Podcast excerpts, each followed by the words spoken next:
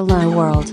Replicant FM is a podcast by Kantaro and Omami, talking about various topics towards the universe and the future.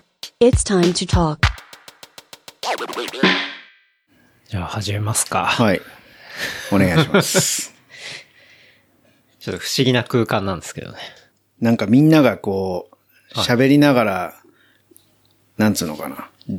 用意スタートじゃなくてさ、はいもう入ってるじゃん。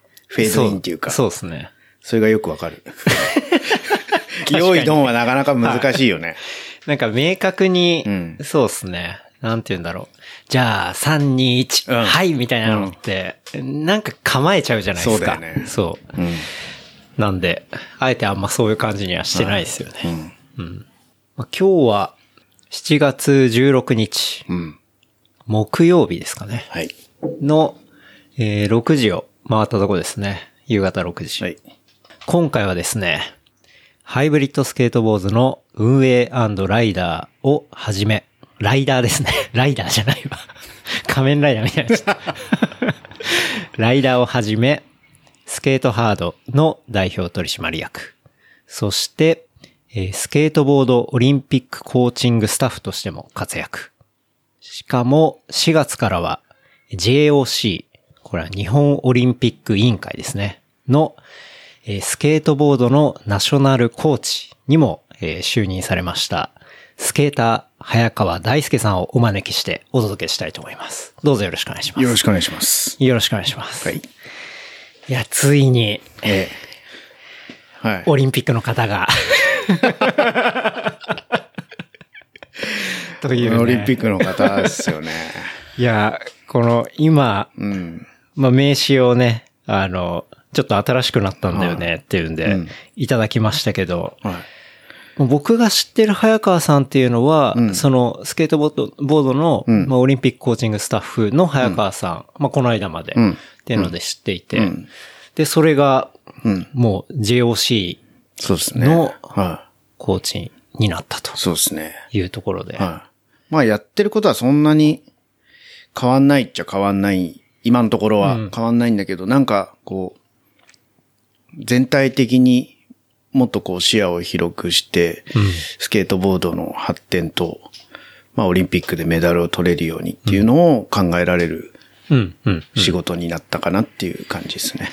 今までのコーチの仕事ってのは割と現場よりの現場ですね。仕事だったってこと？そう。あの、やっぱりオリンピックに向けて予選ポイントの取る大会が世界各国であって、うん。で、そこに選手たちを連れてって、現場でいい成績を残すために、こう、アドバイスなりサポートなりをしているっていう、まあ、コーチっていう役目で動いてたんだけど、まあ、それを逆にもっと、なんつうんだろうな、大きく、じゃあ、東京大会ではこれぐらいをメダル目指しましょう。次のパリではもっとこれを目指しましょうとか、はいなんかそういう中長期的な計画だったりとか、はい。みんな、あの、ちっちゃい子たちをどういうふうにそこに持っていくかっていうのを考えたりとか、うんうんもうちょっとこう、長いスパンではい。見れるような感じになったっていう。ふうに僕は思ってる。うんうん。解釈として。そう、そう。いやでもなかなかこのね、名刺のインパクトがすごいですよ。そう、それが、あの、はい。出すところないからさ、今だと思って。はい。これまあちょっとなかなか音声コンテンツは伝えづらいんですけど、左上にですね、まあちゃんと日の丸の国旗があって、その下にオリンピックのああ5つの輪っかがあるっていうですね、後人感がすごいっていうか、重いっすね。はい めちゃくちゃ重い。まあこれリアルに、あの、日の丸を背負っているというような、そうですねまあそんなは感じを、こう名刺から受けますけどね。いや、もう背筋がビシッとくる感じですよ。うんうん。うん。そうですよね。はこれ実際じゃあ、ん。なんか前のその、オリンピックコーチングスタッフとかだとはい。人気があったりとかしたんですかね？えーっと、前の、前のっていうか、まあ今も続けてはいるんだけど、その JOC の下の競技団体としてのワールドスケートジャパンっていう組織の中に、えーっと、スケートボード委員会があって、うん。で、それが見てる、こう、強化指定選手たちがいるんですよ。うんうんあの、日本の中でも優秀な成績を収められる、収めた選手たち。で、その子たちが、要は今度、オリンピック本番の前になると、JOC の管轄にうん。うん。行くんですね。日本代表として。はいで、そこまでの、あの、まあ、面倒見るっていうか、こうサポートするうん役目にいたんだけど、うんうんえっ、と、なんて言うんだろうな。難しいな。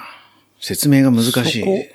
そこ、はでも、うんなんか限られた、うんこう、じゃあいつからいつまででお願いしますみたいな感じになってるんでえっ、すか、と、そコーチンう。グなので、基本的には連盟の中の仕事だと、まあ、本当だったら今ぐらい、うん。東京オリンピックはい。始まるまで。そうですよ。うん。まさに。これまあ、これが放送されるタイミングっていうのが、うん。まあ来週の月曜日なので、うん。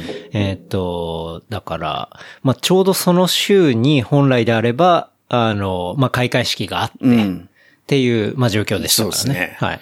なので、まさに今ぐらい、うん。ま、うん。が本当ピーク、はい。ドピークで、うんで、これ終わったら、じゃあ一旦体制も見直しっていうスパンだったと思う。はいだから4年がかりぐらいやってたのかな。ぐらいってことですよねうん。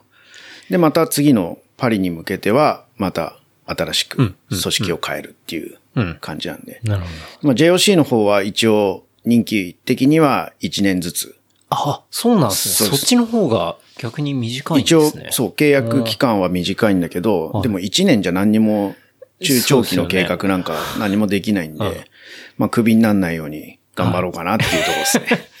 クビになるなる要素って何なんですか、いやー、なんだろうね。大丈夫ですか？この番組で出てて。大丈夫ですよ。大丈夫大丈夫。あの、もう本当ポジティブに、はいみんなが応援してくれるようなことしか今日は言わないんで。じゃあ僕もかなり尖った質問投げていこうかな。いやいや、なるほど。うんじゃあ、人気的にはまあそういうところだけど、まあでも、ロールテスト的には、うんまあさっきも言ったみたいに、まあ現場とあともうちょっと中長期みたいなところで、うんまあ結構、なんか、やることっていうのは分かれててみたいなそうですね。ところってことですね。うん、うん、うん、うん。そうですね。まあ本来であれば、普通にね、開催されてれば、まあさっきも言いましたけど、うん。うん。いや、まあ、もうこの配信の週に。と、ワクワクしてたと思うよ。ですし、僕自身も、あれですよ、本当に27日にスケートボード女子、うんあの、ストリートはいのや、えっ、と、うん予選決勝表彰表彰式当たってたんで、それ見る予定でしたからね。有明で。それが、もう、今ね、いつもっていう風になってしまっているんで。うん。うん。まあ、なかなか。だもんな。はいそうですよね。うんだそこら辺がね、こうちょっと、今、状況としてどうなってるのかみたいなところもね、うんちょっとおいおい、ねあの、お話とか伺えればな、なんて、はい。思ってますけど、はい。あの、早川さんといえば、はい。その、まあ、自転車、うん僕、個人的にはそのうんピストのうんカルチャーがあった時に、うん。そこで、やっぱりジャンの早川さんっていう、はいまあ、イメージがすごい強くて、うん。で、まあ、2000年代の、うん。まあ、半ばから、うん。まあ、後半、うん。えー2011年ぐらいまでにかけて、うん。やっぱりその、ピストの土台を作ったうん。人というか、まあ、そういう認識がすごいあって、うん。で、まあ、これ聞いてるリスナーの方とかも結構、まあ、自転車周りの人とかも多いかなと思うんですけど、うん。まあ、それはね、その、もともと堀切にあった、はい。あの、ジャンというはい。お店で、で、その後、上野に、まあ、移動して、うん。で、もう惜しまれながらも2011年にまあクローズしたみたいな、っていうところではありますけど、うん。まあその、早川さんっていうね、はいはいそうなんですけどね。そうですね。はい。そんな時代もああったね。でも、あれですよ、僕、未だに、はいえっと、ジャンのデッキ、はいはい。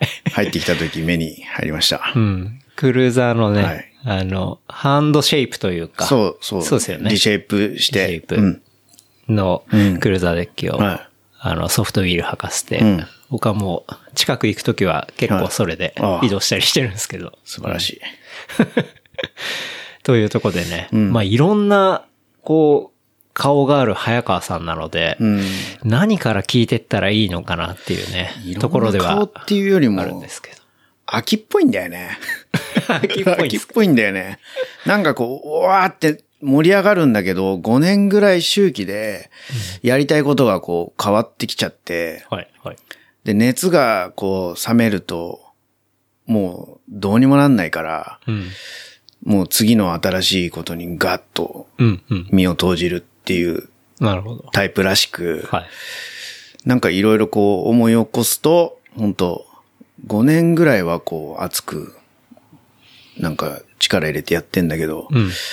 ちょっともう、もうないなってなってくると、はい。バチッと変わるんですか？うん、次のこと言っちゃうんで。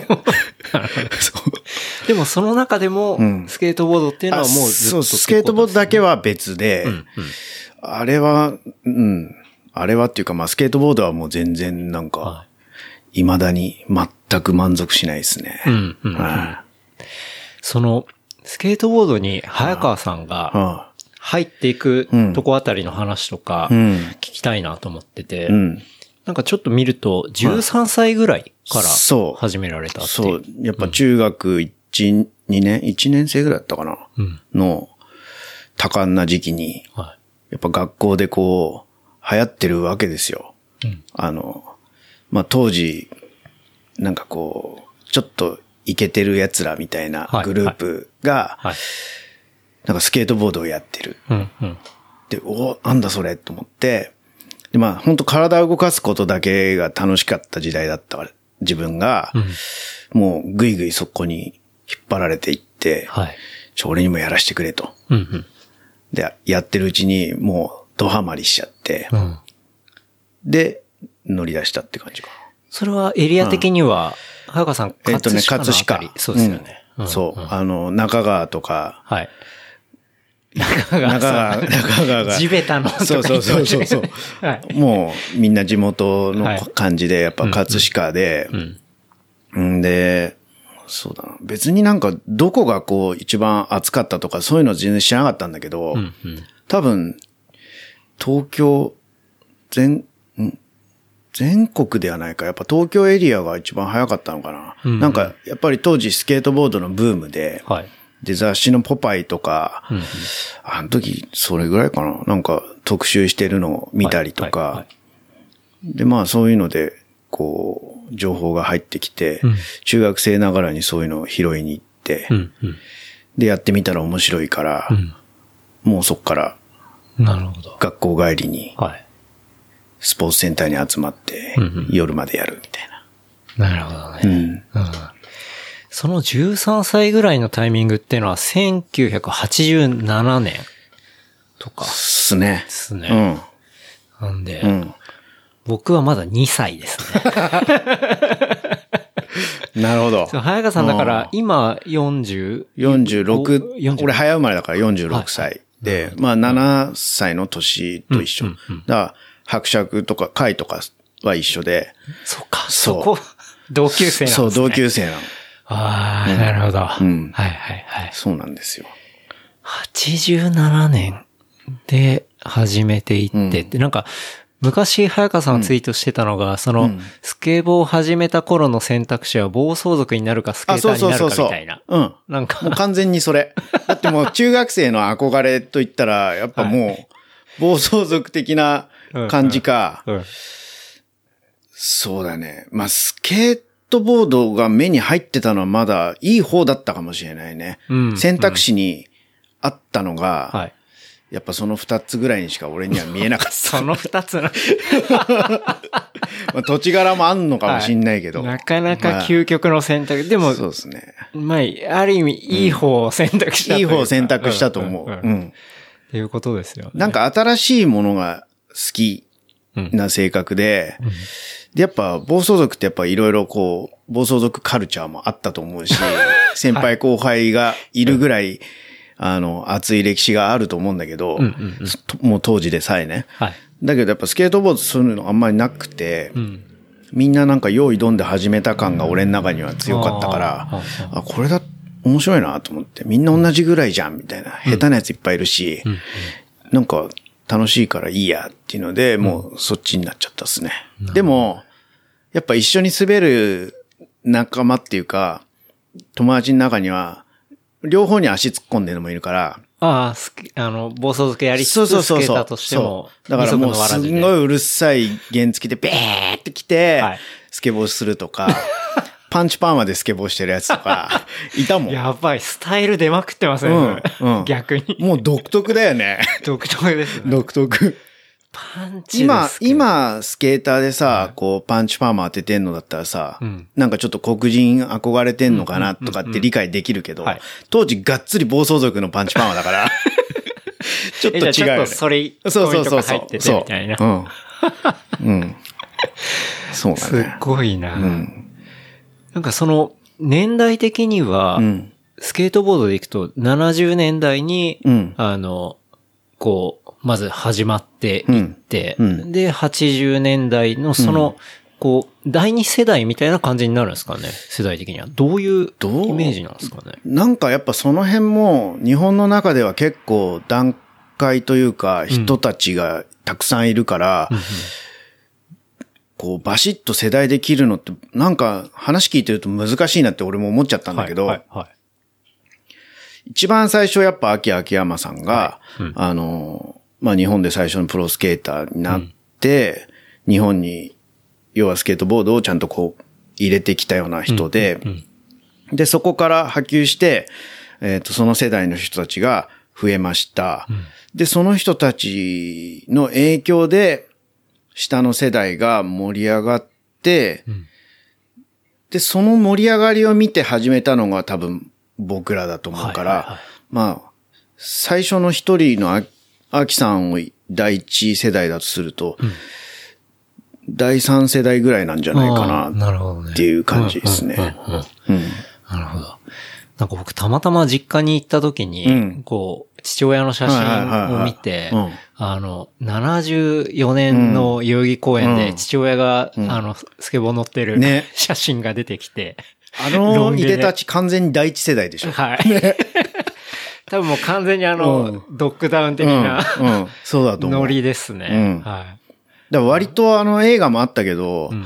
あの、ドクターンとか G ボーイズのオリジナルの時って、ほぼほぼそんなにタイムラグなく日本にも、うん。うんあうんね、入ってきてたんだなっって思うとことっ、すよね。すげえと思って。はい。だって、インターネットもないですから。ないはい。そう。で、情報何もないじゃん。うん。行った人が持って帰ってくるっていう、超アナログだから。はい。それでそのスピード感半端じゃないな。まあ、偶然なのかわかんないけど、まあ相当アンテナ感度が高い人とか、いたのかなっていうそうだよ感じですけどね。ね。だからその、なんつうんだろう、その遊びっていうかカルチャーとしてのスケートボードになってるんだけど、最初の取っかかりって、もうなんかそ、それに付随する何かがあるからじゃなくて、もう純粋にスケートボードやべえっていう、うん。なんつうの、本当感覚だけで同時に反応してるみたいな、っうん、うん、うん。ていうのがなんか俺はすごいなと思って、うん、うん、うん、うん。そんだけのパワーあんだろうなと思って、そうですね。そう思ったんですよね。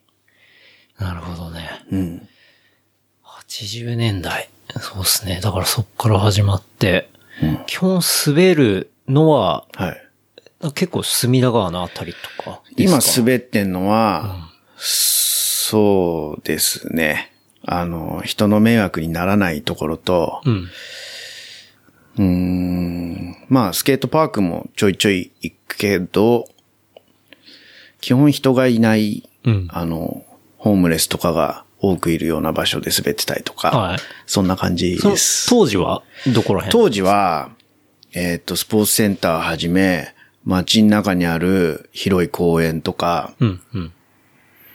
うん、あとはね、えっ、と、やっぱ、ね、中学生、高校生ぐらいの時は、えっ、と、自分たちの街の中にあるその公園とかは制覇しちゃうのね。はい、はい、はい。いろんなところでやってる奴らをこう、仲間見つけて、はいあそこの公園でもやってるらしいよ、みたいな行くじゃん。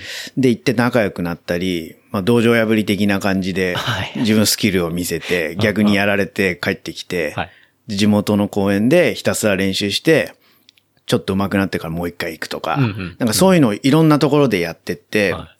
それは割と葛飾中心でってことですか？それとも全然遠くにも行ってその時点で、うん。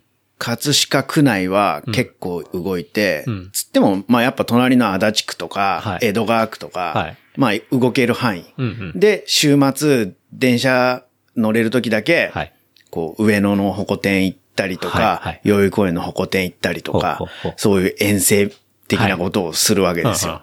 で、お金がないと、もう葛飾から上野までプッシュで行くとか。マジっすか？そう。やで、おば。金ないからは、い飲み物も買えないしうん、そのと当時はやっぱこう、郵便局寄るとはい、冷水器とかがあるから、うんうん。そう、そこでもうガブガブガブガブ飲んで、水分補給してで、またプッシュする。うんうすごいな。う。で、一日滑って帰るみたいな。はい。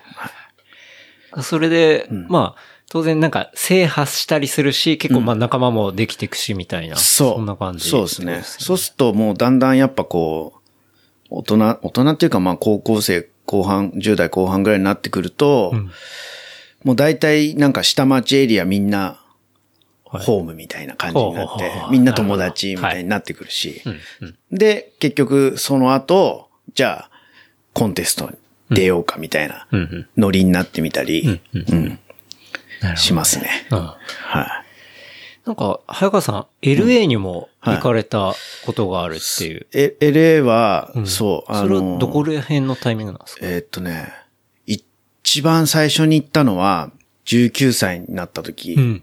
に行ったのね。はい。で、もちろんスケートボード始めて、えーさっきのドックタウンじゃないけど、うん。要は、ルーツ、うん。スケートボードのルーツは、すあの、LA にあるベニスビーチはい。だと。うん。もう、完全に頭の中はそれなんですよ。うんうん。で、いつかそのルーツに行ってみようって思ってたの。うん。うん。で、でもまあ、やっぱ学生だし、そんなにバイトしても、あの、まあ他に使っちゃったりとか、うん。あの、実際海外に行こうって頭にはなかなかなれなかったし、アメリカが進ん、そのスケートボード事情も進んでるのはすごい分かってるんだけど、うんなかなかね、こう海外に行こうっていう頭にはなれなかったのね。うん。なんかやっぱこう、ローカル感というか地元感があったんだろうね、多分ね。はい。はい。で、すごく、やっぱ海の向こう遠いところだと思ってたんだけど、うん実家が床屋で、で、まあ、あそうなんですねそう実家と、いきなり飛んじ飛んじゃうんだけど、実家床屋で、俺長男だから、はいあの、もうずっと継ぐもんだと思ってたの。うん。別に強制されて言われたわけじゃないんだけど、やっぱそういうもんだって刷り込まれてたのかわかんないけど、なんとなく自分なんとなくやっぱ、ああ、俺もやっぱ父ちゃんの後継いで床屋やるんだろうなって思って、高校出るタイミングでもうすぐ、あの、専門学校、うん。利用し、利用の専門学校に進みました。はい。で、やって、で、当時は1年通って卒業すると、すぐインターンで就職するのね。うーん。で、そんなすぐに。そう。はい。で、就職すると、もう、そっから完全に床屋人生だなっはい。て思ってたから、そうですねでやっぱ床屋さん手が、あの、道具なんで、はい怪我しちゃいけないし、確かにってことは転べないじゃんってなって、うんうんでも思いっきりスケボーできんのって、専門学校行ってる間だけだって思ったの。はい。はい。はい。で、専門学校を卒業して、うん床屋さんに就職する、ほんとその2週間ぐらいの、まあ、春休み的な時期に、もう、これ行って、蹴りつけようと思って、初めて、あの、ロサンゼルスまでのチケットを買ったんですよ。はははは。なるほど。もうじゃあ、自分の中でそこでもう一旦そう終わりっていうか。そう、スケートボードはもう、けじめをつけるというか。とりあえず一旦終わって、はいはい床屋さんやろうって思っては、は。で、あのー当時ね、本当出前から何、引っ越しから何からね、めちゃくちゃバイトしてて。でね、自分でいろいろ調べたんだけど、もちろんネットも何もないからさ、うんうん。本屋さんに行って地球の歩き方っていうのありますね。あるじゃんはい。今でもありますね。そうそうそう。あれもう読み漁って、うん頭に入れて、それでも足りない分は、なんか似たような本をいっぱい探して、はいとにかく情報を入れて、で、まあ実際その当時、もうトラベラーズチェックとかさ、うん。あー、懐かしい。そう、そういう時だったのね。はいはいはい。で、いくらあれば足りんのかもわかんないから、うんうんもうとにかくね、18歳、19歳ぐらいの時にね、お金貯めたのがね、50万ぐらい貯めて、50万食べた。50万貯めたの。すごい。バイトで。はいはい、で、もうそれだけあれば、うんまあなんとかアメリカうん行けんだろうって思って、んで、貯めて、2週間で50万ってなかなかですよね。うん。そう。あ、でもねあでも、その当時だったらそれぐらい。行くのは一週間。あ、一週一週間だけ。なるほど。そう。でも何があるかわかんないし、行ったらなんかいろいろね、買い、買いたいもんあれば買買いたいから、で、ちょっと余裕あった方がいいなと思って、年には年を入れてそう一週間で50万円。そう。で、まあ、うーん、チケットも初めて取るし、パスポートも初めて取るしうんうん、すべ、てがこう海外に向けての準備って初めてだったんだけど、まあ全部、なんとか聞きながらやって、で、LA までのチケットを買って、その時、前に滑ってた友達がたまたま向こうに居候で住んでるアパートの部屋があって。で、そいつが空港まで迎えに来てくれて、うんうん。で、一週間宿を提供してくれるっていう話がまとまってたから。それでよしと思って行って、うん。いやーもう食らっちゃったよね、もうね。あ、もう、もう今までの日本での俺何だったんだろうみたいなぐらい、今までの日本でのそれはスケートってことですね。スケートだったり、はいもう、まあ、ものを見る価値観というか、うんうん。やっぱ全てがこう大きくて、うん。自由ではい。気持ちよくて、うん。ああ、これだって思っちゃったんだろうね。はあ、はあ、はで、まあ、帰ってきて、うんその幻から覚めず、あ。はい。インターン頑張ってやってたんだけど、うん。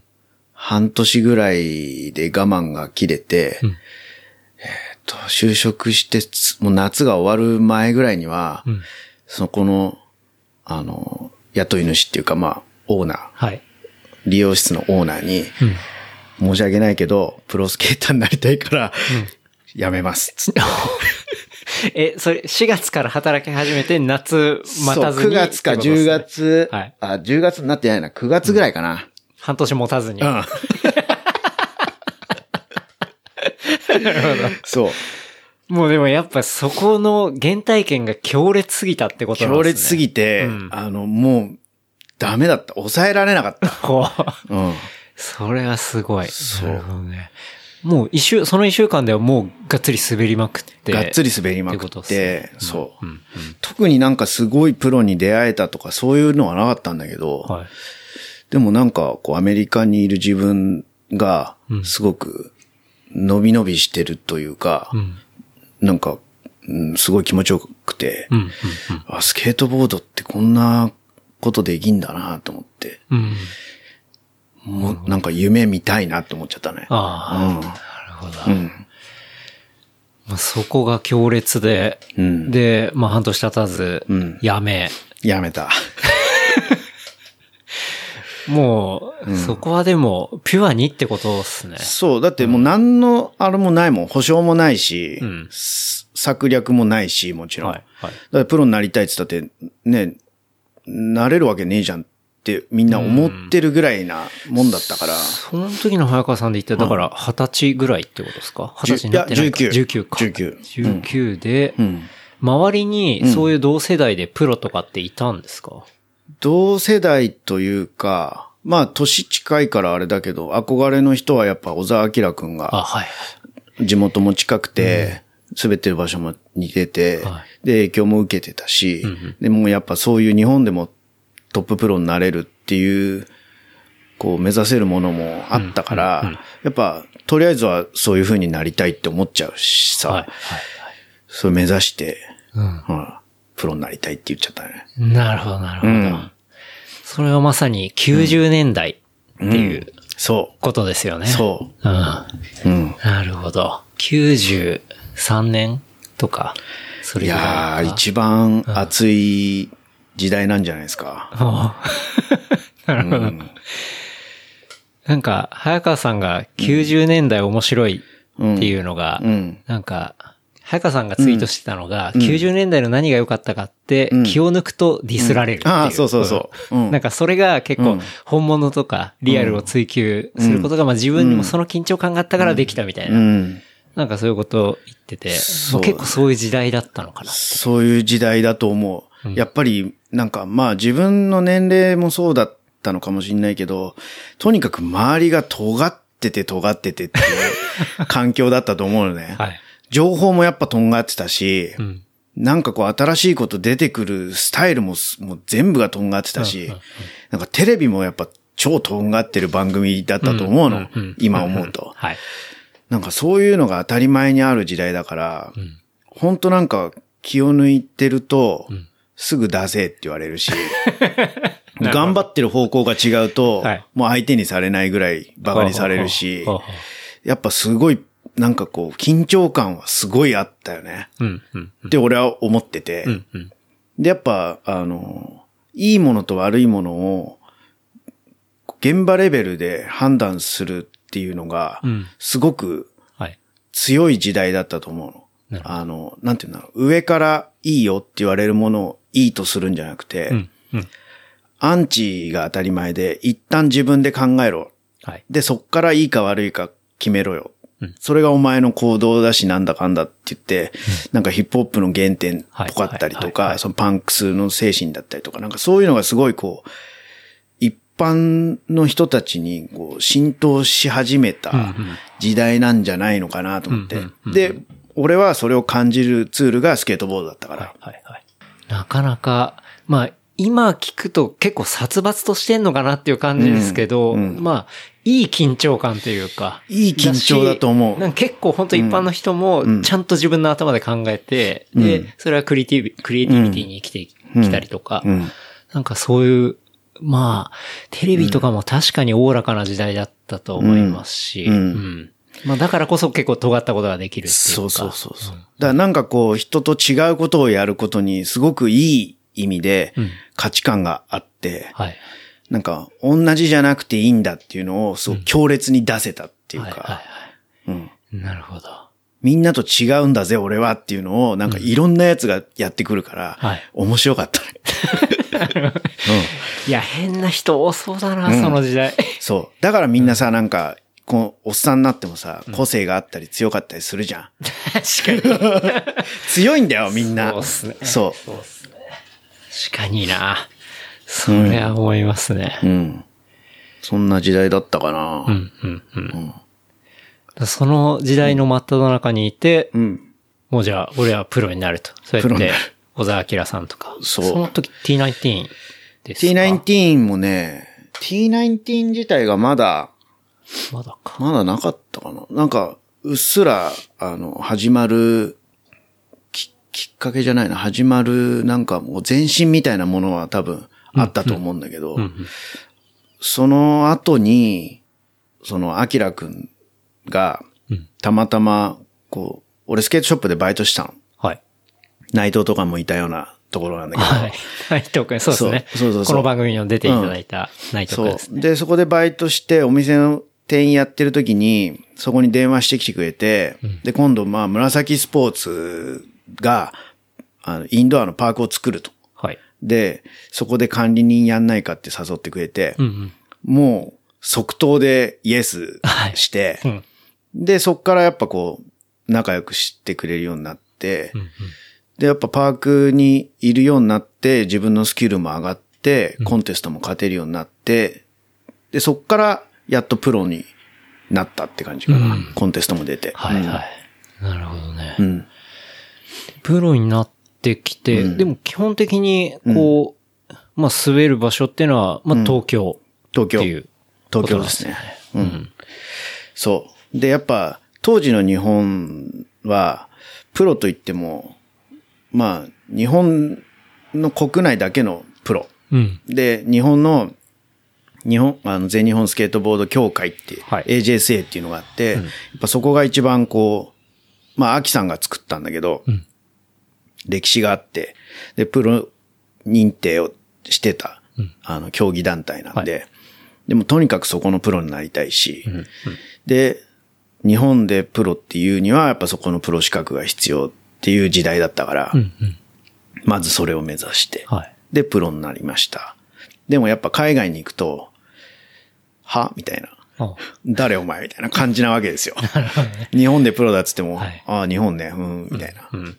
まあ、当然、まあ、日本のプロだから、コンテストとしては、海外もいろいろ行かれたってことですもんね。そこでは、ちょっとリアクションが、うん、みたいな。そう。あ、でも、俺は海外のコンテストには、あの、当時は出たことなくて、ああ、そうなんですね。日本のコンテストでしか出てなかったんですよ。うんうんだから日本のプロだって言っても、アメリカで通用しないのは知ってたし、はあはああの、もう全然アメリカのコンテスト出るって言ったら、んあの、ちゃんとしたこう、ルートでエントリーできない限りは、うん。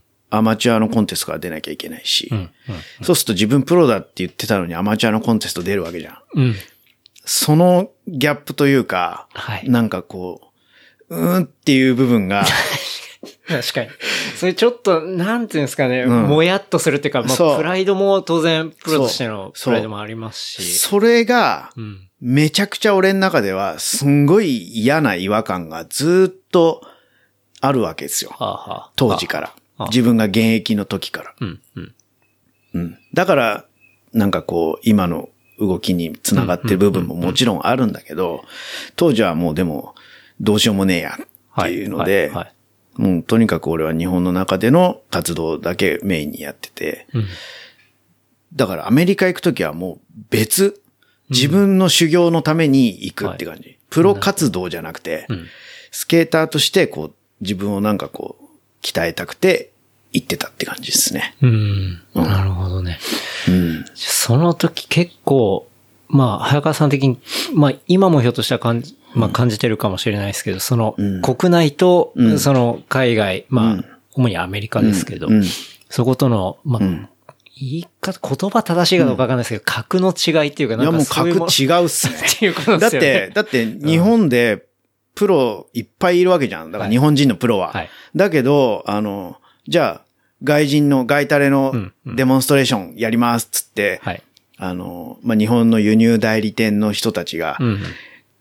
海外のタレントを呼ぶわけですよ。うん。うん。で、大会の最中とか後とかにはいデモをやるじゃん。はい。もうやっぱ滑り違うし、うん。は迫力違うし、オーラ違うし、もうみんな憧れで、でもその前にプロコンテストやってんじゃん。何これみたいな。確かに。なんか、そそうそうそうこへの前座みたいな感じにそうなっちゃいそうそうそうますもんね。。んそう。もうほんとそんな感じ。もう全然ものが違うっていうか、はい。あの、何なんだろうね。なんか、何がそうなっちゃってたのか わかんないけど、そういう時代をなんか当たり前のように過ごしてて、うんうん。うんだんだんやっぱ違和感がこう、一個一個謎が解けていくにつれ、自分でもどうにかしたいなって思いがこう出てきた感じかな。なるほど。うん。それプロとしては、うんもう90年代、うんまあ、プロになって、どこら辺までこう、その後はどういう風にえっなっていく感とじなんで、俺二十歳でプロ資格もらって、すかはい。で、25ぐらいまで、うん。えっと、だんだんこう、まあお金、収入が上がって、はい。25、6ぐらいで下がってきた時に、うん。えっと、洋服作りに自分のあの収入源を変えたんですよ。うん、うん、うん、なので、まあ、プロ生活してたのは、っていうかまあ、一人暮らししながらプロ生活できてたのは、多分2、3年ぐらいかな。うんその間は、そのコンテストとか、スポンサーの契約金とかうん。で、まあ大体月ね、3、40万ぐらいは鳴らすとすごい。あって、スケボーだけやってた時期っていうのは、俺はそんぐらいだったかな。うんうん。じちょっとそっからアパレルに入っていはいくうん。感じなんですね。なぜかね。はで、なぜか。あの、やっぱそれも、そのアキラくんとか、はい T19 の他の先輩たちって、うんやっぱそのちょっと洋服作りとか、うんうんうんみんな各ブランドあって、もうや、先にやってるんですよ。うんうん。で、やっぱかっこいいし、はい。あなんか俺もああいうのを、なんかこう、自分の、だ、やれることでうん、作っていけたら面白いなと思って、うんうんうんとはいえ、別に洋服やる学校とか出てたわけじゃないし、はい。そういうお店に入ってタッチ工をしてたわけでもないし、うん。何にもないズブのど素人がう、ん。ゼロから学んでやるんすよ。なるほど。こう、自分のブランドとして、そうやっていくわけですそうね。。何もないやつが、うんまあ、スケートボードの活動はしてるかまあスケーター、早川大輔が始めるそう、っていう。名前だけはい。持って、あの、やるんだけど、おーやばい。うん。はそれがね、まあ、今考えるとすごい、すごいよくやったなって思う。うんうんやっぱ最初はアリモンのボディにい。、はい。当時 Mac を買って、はい。で、イラストレーターで絵描いて、やばい。はい。で、その、もうフロッピーディスクだよね。で、こう、絵を入れたやつをはいはいはい、まあ、プリント屋さんに持ってってうんうん、半下作って、で、T シャツにこれをこういう感じでっていうので、指示書作ってうん、やってもらうじゃん。うんうん。で、それを、絵型をこう、あの、プリントアウトしたものを、もう全国のスケートショップに電話しまくって、はい。で、今度ブランド始めるんで、うん。ぜひ扱ってくださいっていうので、すっげえ気合入ってる。そう、営業して、はい。で、T シャツ、最初3型、4型ぐらい作って、うん。うん。売ったんだけど、その時期がちょうど2002年うん。で、裏腹ブームはい。の少し前うんうん。で、あの、スモールブランドとかが爆発的に増える、はい。はい。はい。ちょっと前みたいな時期だったの。なるほど。だから、洋服がめちゃんこ売れたの。はい。とにかく。はい。なんかそういう匂いのするものをやっぱみんな買ってくれて、なるほどだからスケートショップじゃないところからもオファーが来たりとかして、すっげえ売れたの。ああ。で、あ、これね、いけんじゃんと思って。それはで、思いますよね。手応えがあって。そうでしかもそのブームの前だから、そのブームってなった、名前がついた時はもう世に出てる時ですけども、うんその流れにまさに結構乗ってたってことですうね。ん、うん。で、あ、これでいけるんだと思って、ちょうどその当時に結婚してたから、ほで、子供も生まれて、でもこれで、あ、なんか食っていけんじゃねえのって勘違いして。T シャツ売れて、そうそうそうこれもう今ノリノリで、そうそうそう。でまあ、スケートもして、スケートもして。これはもういけるぞと。そう。そうあ、床屋になんなくても、なんとか、なんか、親に申し訳なくない感じになるかなって思って、で、一応頑張ってやったんですよ。はい、はい。で、まあ T シャツ売ってても、あの、まあ限界あるから、うん物、不惑のものをいろいろ作ったりとはい、はかい、。やり出すんだけど、あの、言っても下町だったからさ、うんまあその縫製工場だったり、生地屋とか、それこそ、まあこの辺浅草橋とか、はい。三筋とか、うん。何でもあるじゃん。いっぱいチャリンコとかさ、スクーターで来ればさ、うん。材料仕入れられるし、はい。生地も見れるし、っていうのを、あの、一通り、手探りでやって、うん。うん。で最初は古屋さんに頼んで、間抜かれながらいろいろこう洋服のことを聞いて、うん。覚えて、そのうち、あ、このおじさんにだいぶ抜かれてるのをちゃんと自分でやれば、うん。もうちょもうちょっとちゃんと商売になるわっていうので、覚えて自分で、あの、全部縫製工場とか新規開拓してやって、で、洋服ブランドとして、それもやっぱ5年ぐらいかな。うん。あ、でもそうやって、本当にゼロベースから始めていったんですね。そう。え、その時のブランドっていうのは名前としてはもう残ってはいないもう残ってないけど、うんあのね、キーンっていうブランド、ね、キーンキーン。K-E-E-N っそれアウトドアの。て思うでしょ？はい。俺、それがは日本に入ってくる前にやってたの。あ、それとは別でってことですか？別でほうほうほう。、で、ずっとそれでやってて、はいで、あのー、まあ多分やめるっていうかもう作らなくなるぐらいの時に、うんそのアウトドアのサンダルって言って入ってきて、はい。でさ、あの一番なんかもう、もういいやって思っちゃったのが、うん。あのね、当時やっぱ紫スポーツにも、はいその洋服を下ろしてたんだけど、うん。あのー、そのキーンのサンダルが入っ、紫紫にも入ってた。うんうん。で、なんか、その、担当者から、キーンさんですよねって電話来たんだけど、うん。そうですよって言って話したらなんか違うから、話が、そう。あの、噛み合わないぞと。そうそうそう。んん。あ、そっちと間違えてんだと思って、はいはい。あ、なんかもうちょっと違うなと思って、うん。なんか被んの嫌だから、うん。あ、もうなんかやめようっていうか、ち 違うことしようみたいになっちゃったね、うん。そのじゃあ、アウトドアブランド、まあ、うん。結構あれは巨人ですからね。そうそうそう入ってきてで、なんかね変にさ、後からさ、うん。あの、訴えられるのも無 無理とか思って。そうっすね。うん。なるほどな。だからなんか最近確かに、早川さんのツイッターかインスタかなんかで、うんその服の、うんあの、こう図面というか、ああ、そうそう。最近なんかすっげえ、17年ぶりぐらいの大掃除というか、うんひっくり返してたら、うんその当時作ってて、結構、よ、あの、気に入ってたはい服のうん、シャツと短パンだったかな、はいの、あの、型紙が出てきたの。はい。で、うわーと思って、こんなやってたかと思って、なんかちょっと懐かしくなって、あうん。あ。なるほどね。そうそうそうその時のやつだったってことですね。そう。僕全然早川さんがそうやって服やってたって、うん僕全く知らなかったっすわ。うん。あの、もう終わったことに俺何の未練もなくて。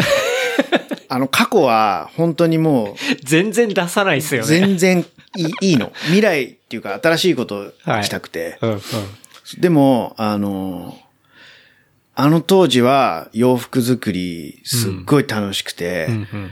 それなりににっていうか、まあ自分なりにできることをすごい頑張ってやってた。うんうんだから、あの、いろいろ作ったけど、やっぱね、デニムを作るって結構ハードル高くては、はははなるほど。で、ジーパン作れて一丁前だなって思ってたから、うんうん早くジーパン作りたくて、いろんなところ手当たり次第やってたら、はいなかなか、あの、いい巡り合わせがあって、えーっと、広島じゃなくてなんだっけ？岡山そう。ですか？お岡山のはい小島っていうエリアの、うんあの、おじさんと出会って、はい。そこの人が、あの、もう超ミシンマニア。であの、まあ、デニムを縫うのにユニオンスペシャルっていうミシンあるのはいある。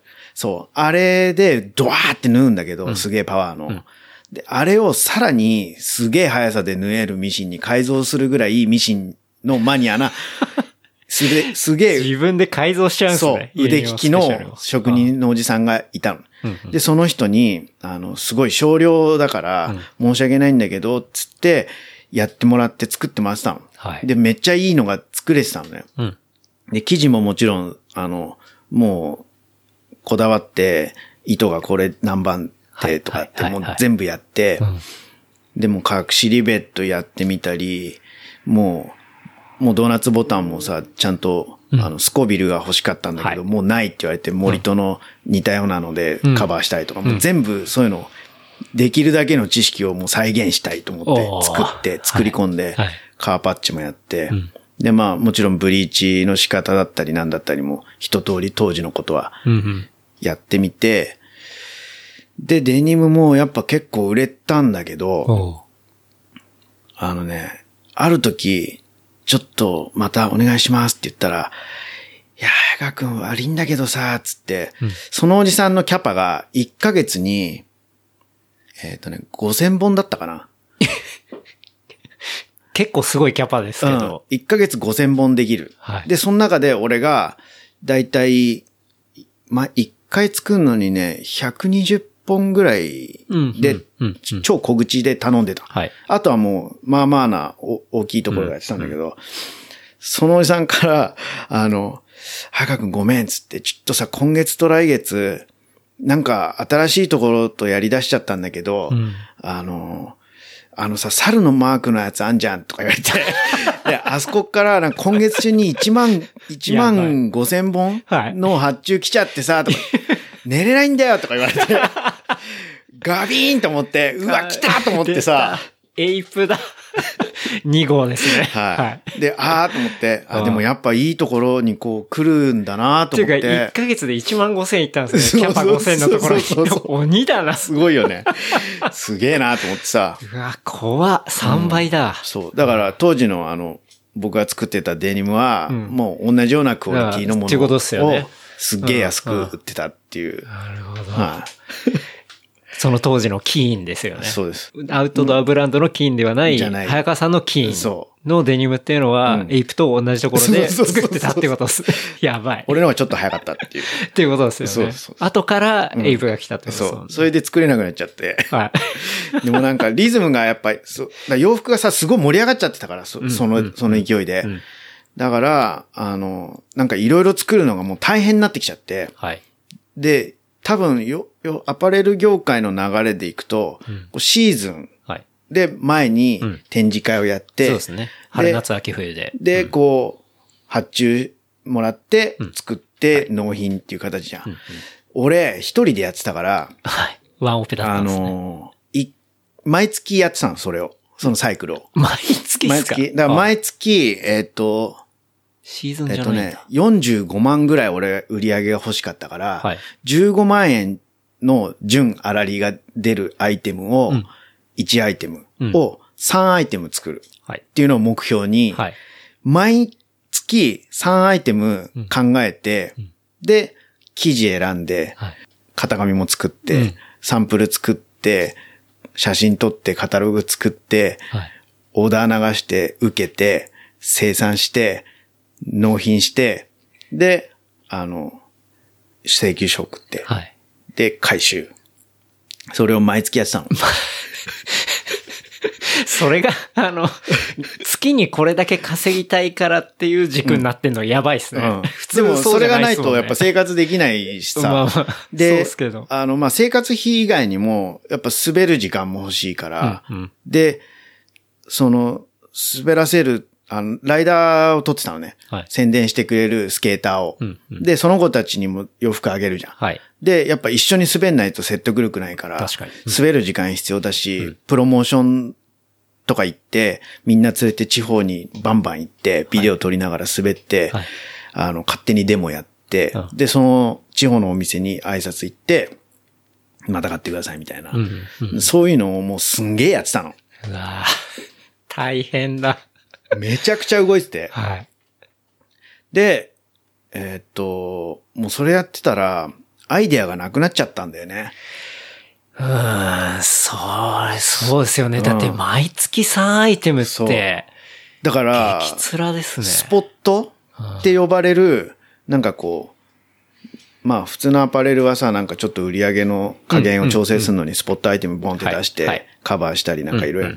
あれを毎月やって、生産して回収までして、で、それのプロモーションで今度滑りまくってってやってたら、やっぱさすがに若くても疲れちゃって、そうっすよね。滑り、もっと滑りたいけど、はい。やんなきゃいけないことあって、なんか頭の中パンクしてきて、はい。嫌になっちゃったんだよね。だって、あれじゃないですか、普通のアパレルだったらね、その春夏秋冬だから、ん。えっと、まあ半年タームでうん、早川さんがやってることをまあうん。やるわけです。まうん。あ、当然アイテム数は多いですけど。うん。もちろんもちろん。でもそれをギュッとして、3アイテム、普通6ヶ月でやるところをうん。1ヶ月ずっとやってたってことですね。そ6倍の速さ、6倍速で。う。。そう。そりゃ疲れるわ。そら疲れますよ。で、しかも、そのプロモーション宣伝ってのも自分の体を動かして、そうやってたってことですよね。まあ、それは壊れますようね。ん。楽しかったんだけどね。はいすげえ面白くて。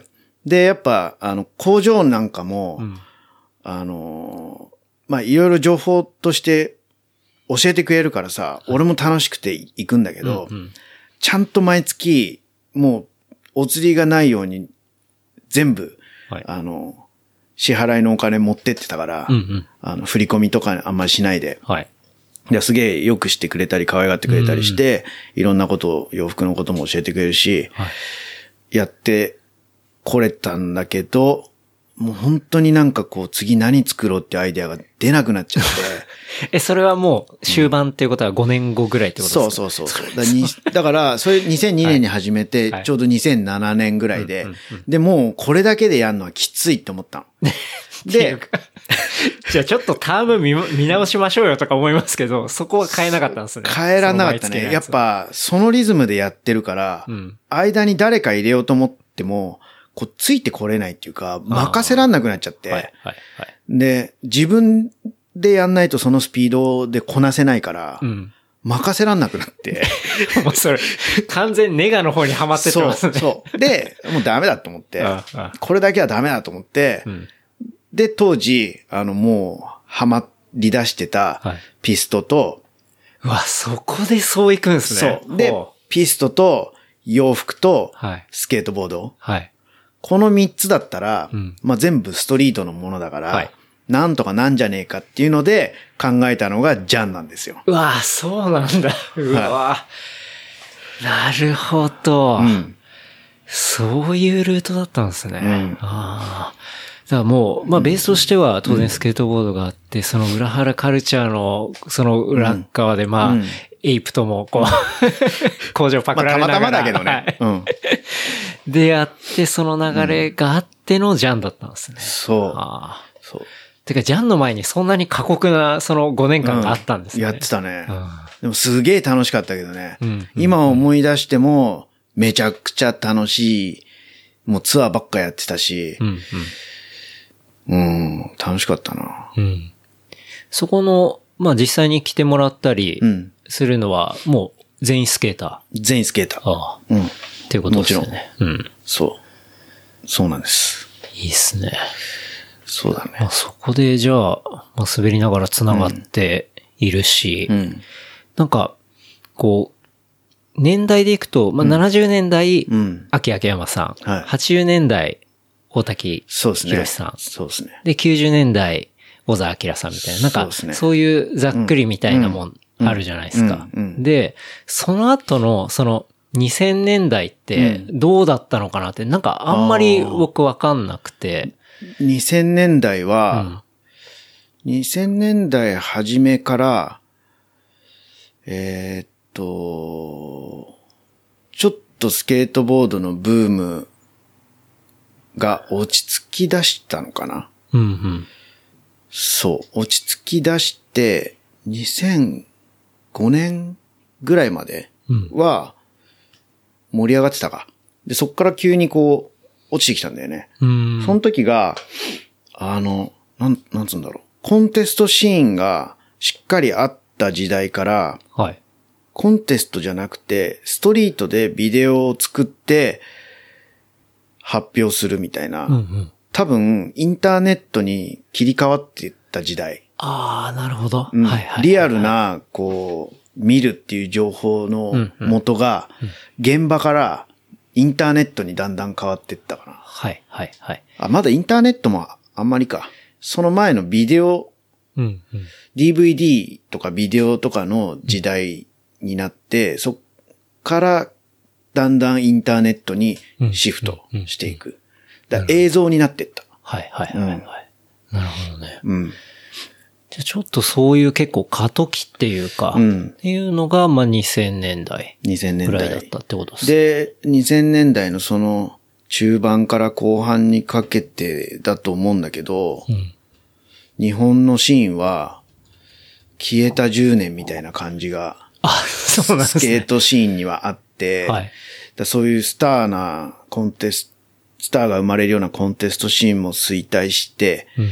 で、映像って言ってもそんなにバンバン出るわけじゃないし、うんうーん、なんていうんだ、やっぱこう、インパクトにちょっと弱いというか、うん。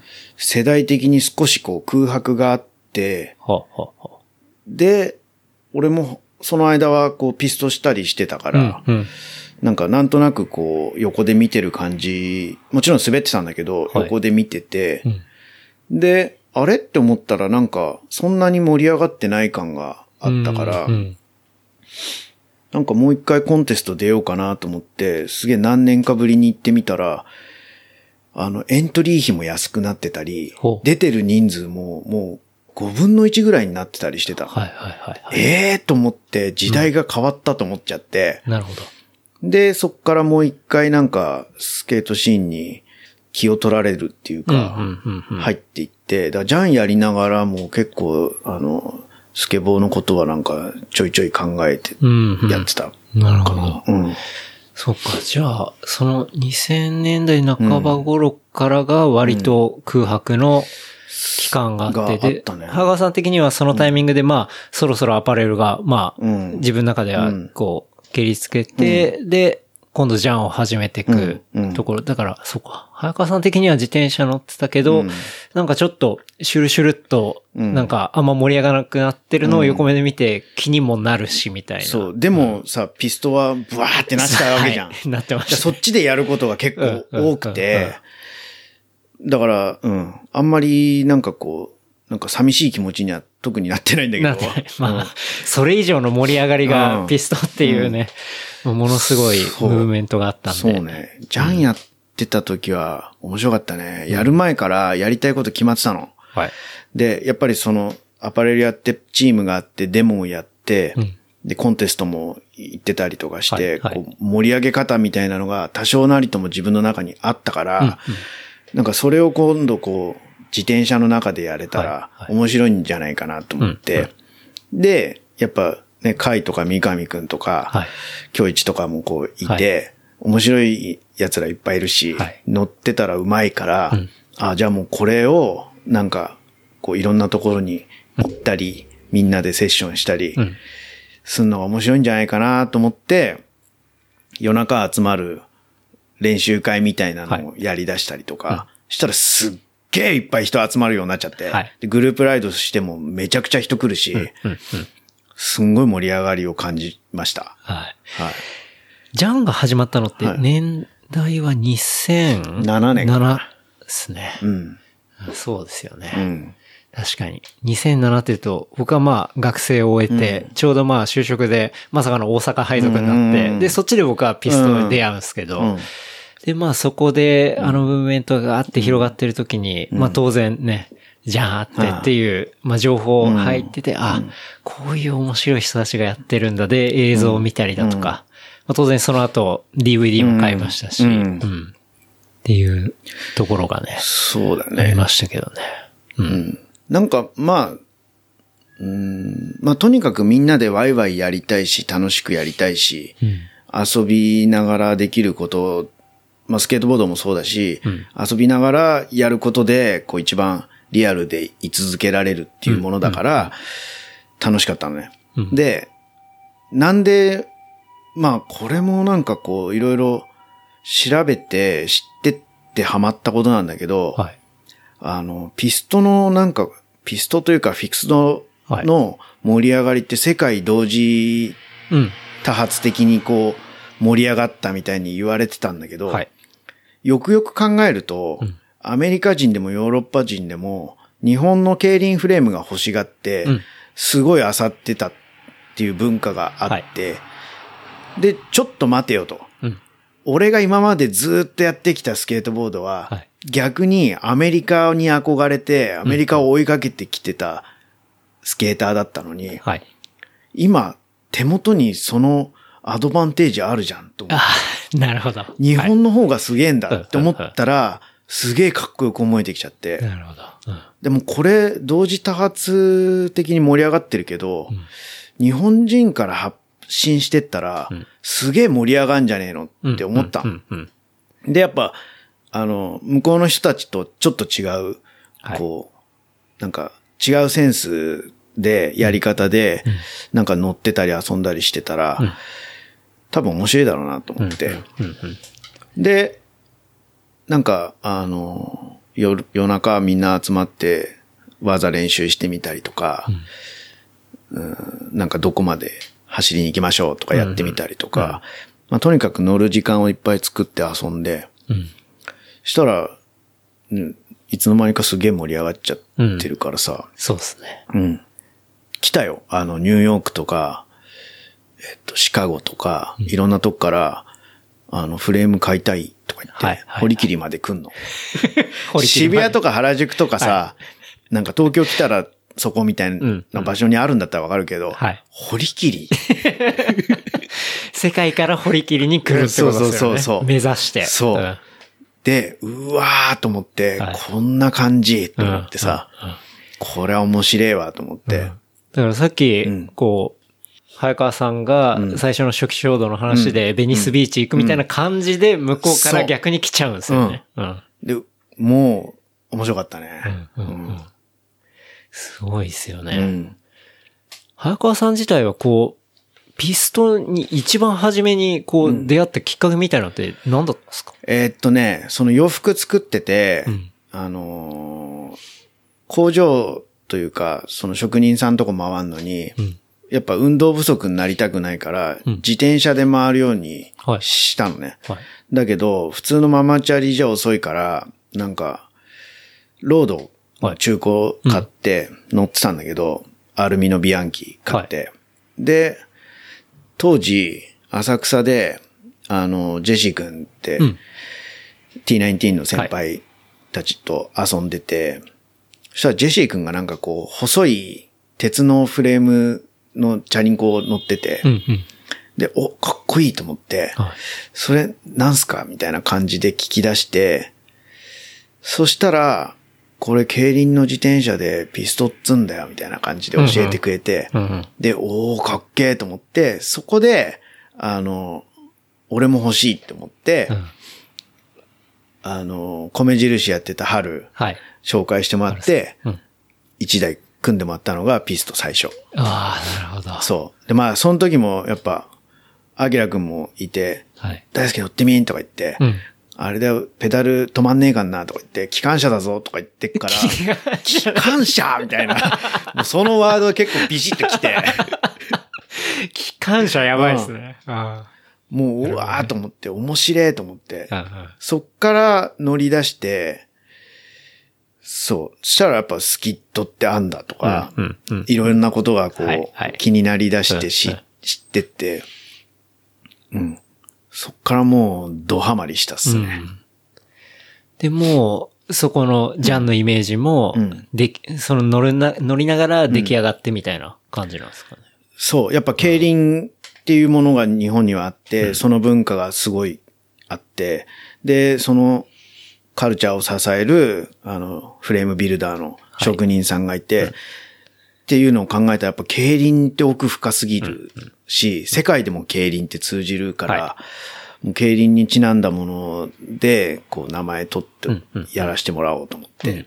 で、やっぱこう、いろんなことをやってきて、ここへ来て、で、まあ、お店いつかやりたいなっていうのはちっちゃい時からあったんだけど、うんまさかこういう形でできるとは思わなかったし、もうここで本当腰据えて、ビシッと最後勝負しようって思ってたから、はいもう本当最後の勝負かけるタイミングになる金だと思って、はいジャンにした。なるほどね。そう。うんやめちゃったけどね。まあ結果的にやめちゃいましたが、そうそうそうまあでも、そういうぐらいの気持ちそういうがあ意味合いでりましたっていう。のジャンなんですね。うんまあ、これ知らない人いるかもしれないんで一応説明する。その競輪で最後の一周半周と、えっと、一周までのとこに、まあ、鳴らす鐘があって、まあ、それじゃんってねそ、う。言うんですよね。はい。で、それ、金が鳴って、そこまでこう、蓄えてた作戦を、うん。そこで一気に爆発させて、みんな、抜きつ抜かれつのデッドヒートで、最終的にゴールラインに突っ込むと。はい。そのなんかこう、ぐわーっていう勢いをそこに俺は持ってきたくてうん、やったんで。じゃんっていうところで。うんそうですね。まあ、冒頭にも言ったんですけど、そそれが、まあ、堀切りにでき、そうで、その後、上野に移動しと。そうですね。んそうまあ、あの、本当いい場所でやったらよかったんだろうけど、あの、さっきも言ったように、やっぱ遊びと、こう、両立してないとうん、うん。ダメだから、うん遊び場が近くにないとダメだっていう頭で、うんうんでやっぱ土手があって、はいで、まあ、近くに知ったような公園もたくさんあって、うんまあ、チャリンコで集まっても平気な場所がないと、うん。これはなんか、ね、嘘っぽいなリアルじゃないなと。うんそう。で、やっぱ、それ遊ぶ方が楽しいし、うんそっちが大事だから、その場所が確保できる場所選びで、あの、堀切勝負にした。うん。なるほどね。うん。だから、なん、まあ、これも縁があって上野に行けたけど、もうその前の時点で、そのやろうと思ってたようなことが全部終わっちゃって、またアイデアがこう出てこなかったんだよね。そんでどうしようかなっていう時にそういう話があったから、あ、じゃあ場所変えてやってみようかなと思って行ったんだけど、うんもうやっぱ、ないものはないね。うん。もう、今イメージしてたのは、ある意味、幸運にもポッとできて、うん。じゃあそっからどうするみたいなところが、うん。なんていうか、もう自分の中でちょっと達成感あったみたいな感じなんですかそう、あの、ライダーっていうのを作って、うんで、チームがあって、うん。で、あの、まあ、コンテストもやりたいと思ってたけど、それは、そういう思いが、あの、四国でできるようになったでしょ、はい。はい潮風ですね。そうそうそう、んで、あれもなんか最初相談しに来てくれたのかな、確か。うんうんジョナサンとかが。はい。で、まあやるからお手伝いしたいし、みんなでこうやって、で、あれも盛り上がってきたし、で、あと、そのライダーたちと一緒に、その、まあ DVD にパッケージしたいっていうのもあって、これですよ。はい。まさに、そう。で、踏切。踏切ですね。まあ映像はちょこちょこ撮ってこう、うん。あのーなんかブログとかでこう出したりしたんだけど、やっぱちゃんとみんなのライディングメインのもので、はい。バシッとしたのを作りたくて、で、まあスケートボードでも作ってたから、まあそういう流れで DVD 作るっていうのができて、で、あと、あれか、BFF、バイシクルフィルムフェスティバルで出してみようっていうのがあって、出してみたら、まさかのニューヨークで見た、あの、マッドサキ、はい。まさきくんが、はもうジャンのやつ、みんなスタンディングオベーションで一番盛り上がったぞっていうのを、うんうん。こっちに聞こえてきて、はい。嘘？って思ったの。はい。すげえ、なんかいい風に言ってくれてんだろうなと思ったら、本当にそうだったらしくて。で、マジかよと思って、はいはいはいじゃあ今度それを東京でやるときに、うんあの、ね、ドカッとちゃんとしたの出そうっていうので、DVD の前の形のものを一回作って、うんうん。で、出したらやっぱすごい盛り上がってはいはいくれて、うん。そっから、そんな経験だってあんまできないし、うんスケボーでもないことだから、うんうん。すげえなって思いながら、まあでも DVD パッケージしたらもう次やることねえなって思いながら、うん。どうなっていくのかなっていう気持ちもありつつ、うん。うん。なるほどね。うん。まあそういう、そうですね。世界同時多発で、その海外の人のリアクションも、だから本当に YouTube が出始めたりしたのが2007あたりぐらいからとかうん。だったと思うんで、うんまあそこでちょうどそういう映像の交換っていうのが時差なくできたりとか、まあリアクションも分かったり、まあその時確か結構ブログカルチャーだったと思うんで、うん。まあ海外のそういう、ね。あの、クルーのブログ見たりとか、映像見たりみたいなうん。とこっていうのはすごい、まあよりその時間が早まったっていうか、うん。うん。まあ濃かったっていうのはあると思うし、うんまさきさんのそのリアクションはでも嬉しいですね。嬉しいまさきってその、あれですよ。うん今で言ったらアーティストうんそうですよ。アーティストはい。スーパーマットサキって書いて、はい。そうそうそうそう。もう、まあ、うんちょっとアート好きな人だったら、まあ知ってると思いますけど、当然。うん。そうね。ねそう。魂を磨くっていうね。うん。ね、ハロシも、ハロシになる前に、はい。やっぱジャン近かったから、はい。いたし、うん。うんいや、だから、周りにいる今、もう、マジで名だたるアーティストになってますからね。うんはい。そう。あ、そうだ。そう、そのねハロシで行くと、はい。あい、あの、ハロシがね、ヒロシャーの時ね、まだ。はい。あの、なんか、やっぱ最初小さいスケ、スケートボードのうん板をこう、うん固めたやつから、はい。あ、違うわ、切り抜いたやつから、アクセサリー作ってる時代だったの。はい。で、あの、それを売ってたんだけど、うんなんか似たようなことするのが結構現れてて、はい。で、展示してても、うんあの、その展示会みたいなのも、あの、やっぱアートショーみたいなのもパクってやる人とかも出てきてて、ははは。で、なんかやっぱ本人的には、本人的にはっていうか、まあ俺から見ても、うんやっぱヒロシチャーが最初だったとは思うんだけど、オリジネーターだぞと。そうそうそう。だけど、なんかそういうのが出てきても、なんか、まあ怒りはしてたけど腐らずに。あのーまあその商売じゃなくて、もう俺はアートに行きますとか言って、はいハカーさん5年後見ててくださいとか言って、言ってたの。ほで、もうなんかそのアートで行きますとか、せ世界で、世界に行きますみたいな感じはい。で言ってて、うん。おーすげえなとか思ってたんだけど、んどんな風に行くのか全然俺も想像つかないし、うん。アートもそもそもそんなにわかんないから、はなんかそう、どう、どうなっちゃうのかなと思ってたら、うん。あの、なんかバートンからのお仕事でヘリコプター作ってみたり、はい。あの、ナイキからのお仕事でダンク作ってみたり、なんかそういう、だんだんこう、ものになっていくのがうんうん。分かってて、ん。でお、なんかすげえ、すげえ、すげえって思ってたら、あれよあれよという間にうんハロシになって、はい世界的アーティストになっちゃったじゃん。ハフのお店にあの、巨大なミドルフィンガーそう。でがあったりもうなんかすげえなと思って、はい。なんかほんのちょっと前にね、一緒に滑ったり遊んでた感じのうんやつがこんなんなると思って、結構衝撃を受けたの。なるほど。で、ある時、ジャンやってたかな、まだ。そんで言われたのかな、なんか。結構俺もす、なんかもうやることなくて、こう、詰まってた時期だったと思うんだけど、そんでその言葉が響いたんだよね、あの、あの、世界に行った方がいいですよって言われたの。おう。うん。ハロシから。そう。あで、多分、あの、彼は何気なく言ったことだと思うのね。その日本にいても多分、正しい評価されないし、あの、大してお金も稼げないし、そのくせなんかね、2番手3番手の方がうまくやって評価されるっていうかさ、うんうん。こう、立ち回りもうまかったりとかするからはい、嫌な思いするじゃないですか、みたいな。うんうん。だ世界に行っちゃった方がいいっすよ、みたいな感じで言ってた言葉が、俺の中ですっごい響いて、食らったってことですね。そうん。で、くそうだね。で、ずーっとあった日本と世界とのスケートボードの差。うん。とかんがあって、多分それで、こう、世界をもう一回意識したんだよね。うんうん。最初は俺もやっぱスケートボードでも世界に行きたかったから、はいアメリカのボードカンパニーからうん日本の輸入代理店を通してサポートを受けてたんだけど、うん。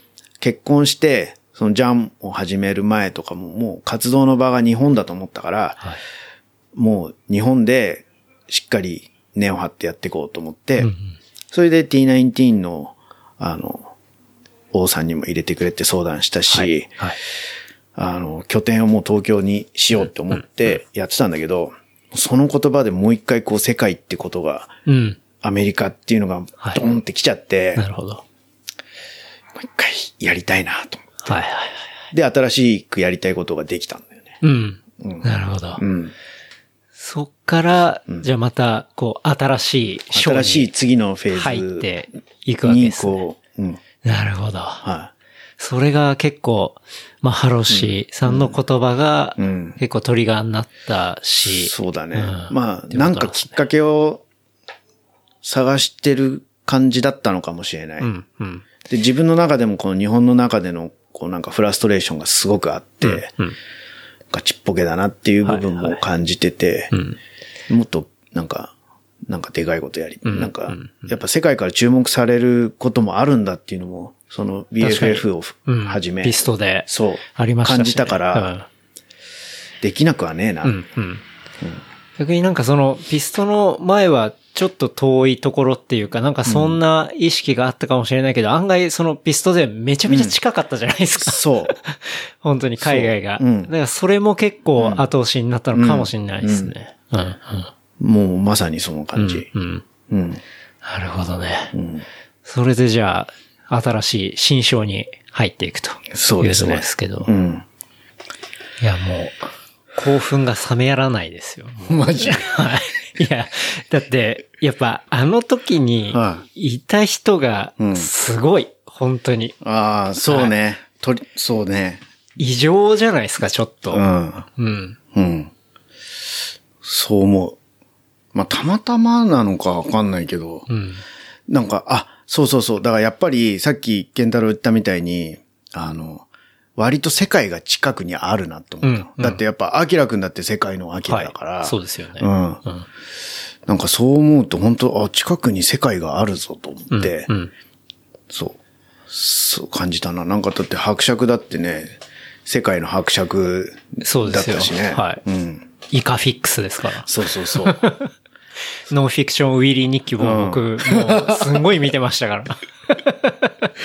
そうだよね。はい。うん。いや、本当なんかいろんな人が周りにいてくれて、なんか面白くてよかったねって感じだ。うん。その、そこからまた世界にっていううん。ところですけど、そのジャンの後っていうのは、どういう風なえーっと。動きになってったんですか？なんとなく、あの、もう、動向法も変わって、一気に、はい。やっぱ自転車へのこう圧力がはい。始まったじゃないですか。はい。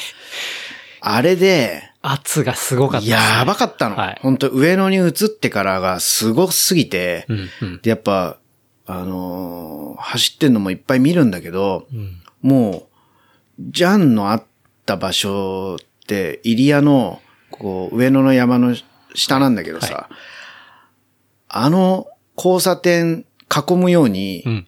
おまわりがいるのよ。も う 完全マークされてるんですね。包囲されてるのね。はいはいで、来るお客さんとか、はいあと、店から行く人とか、んやっぱノーブレーキだと、もうすぐどっかで捕まんだろうなっていうぐらい包囲されてたの。はいで、それを見てて、ああ、もうこれはちょっと、あの、ブレーキつけて乗りましょうって、うん。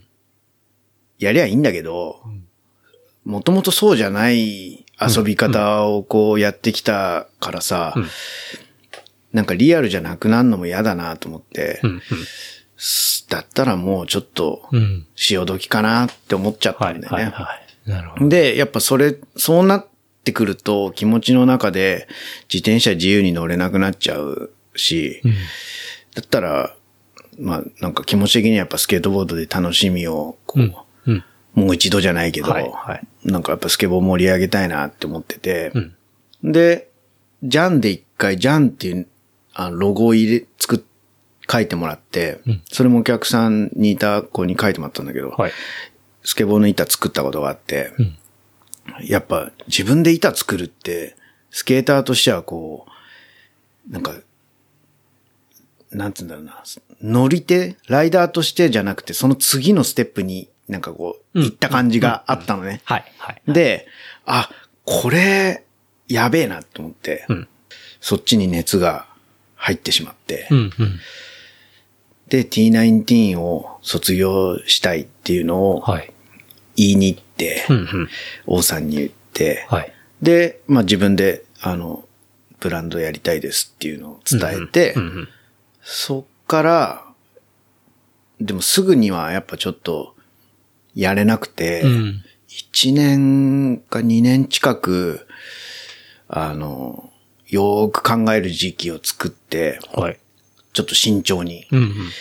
そんで、店を辞めるのと、ほぼ同時期というか、まあ、ちょっとしか被らないぐらいで、うん今のハイブリッドをうん。始めた。うん。なるほど。うん。そういうことなんですね。うん。初めて、もう最初からライダーいたりとかっていう感じだったんですか、そう。やっぱり、滑ってはいたから、一緒に滑ってて、楽しいやつと、んかっこいいやつと、やっぱ自分の周りで、あの、なんかこう一緒にやりたいなって思う若い子とかをライダーにして、んあの、最初スタートはい。しまして。なるほど。はい。うん。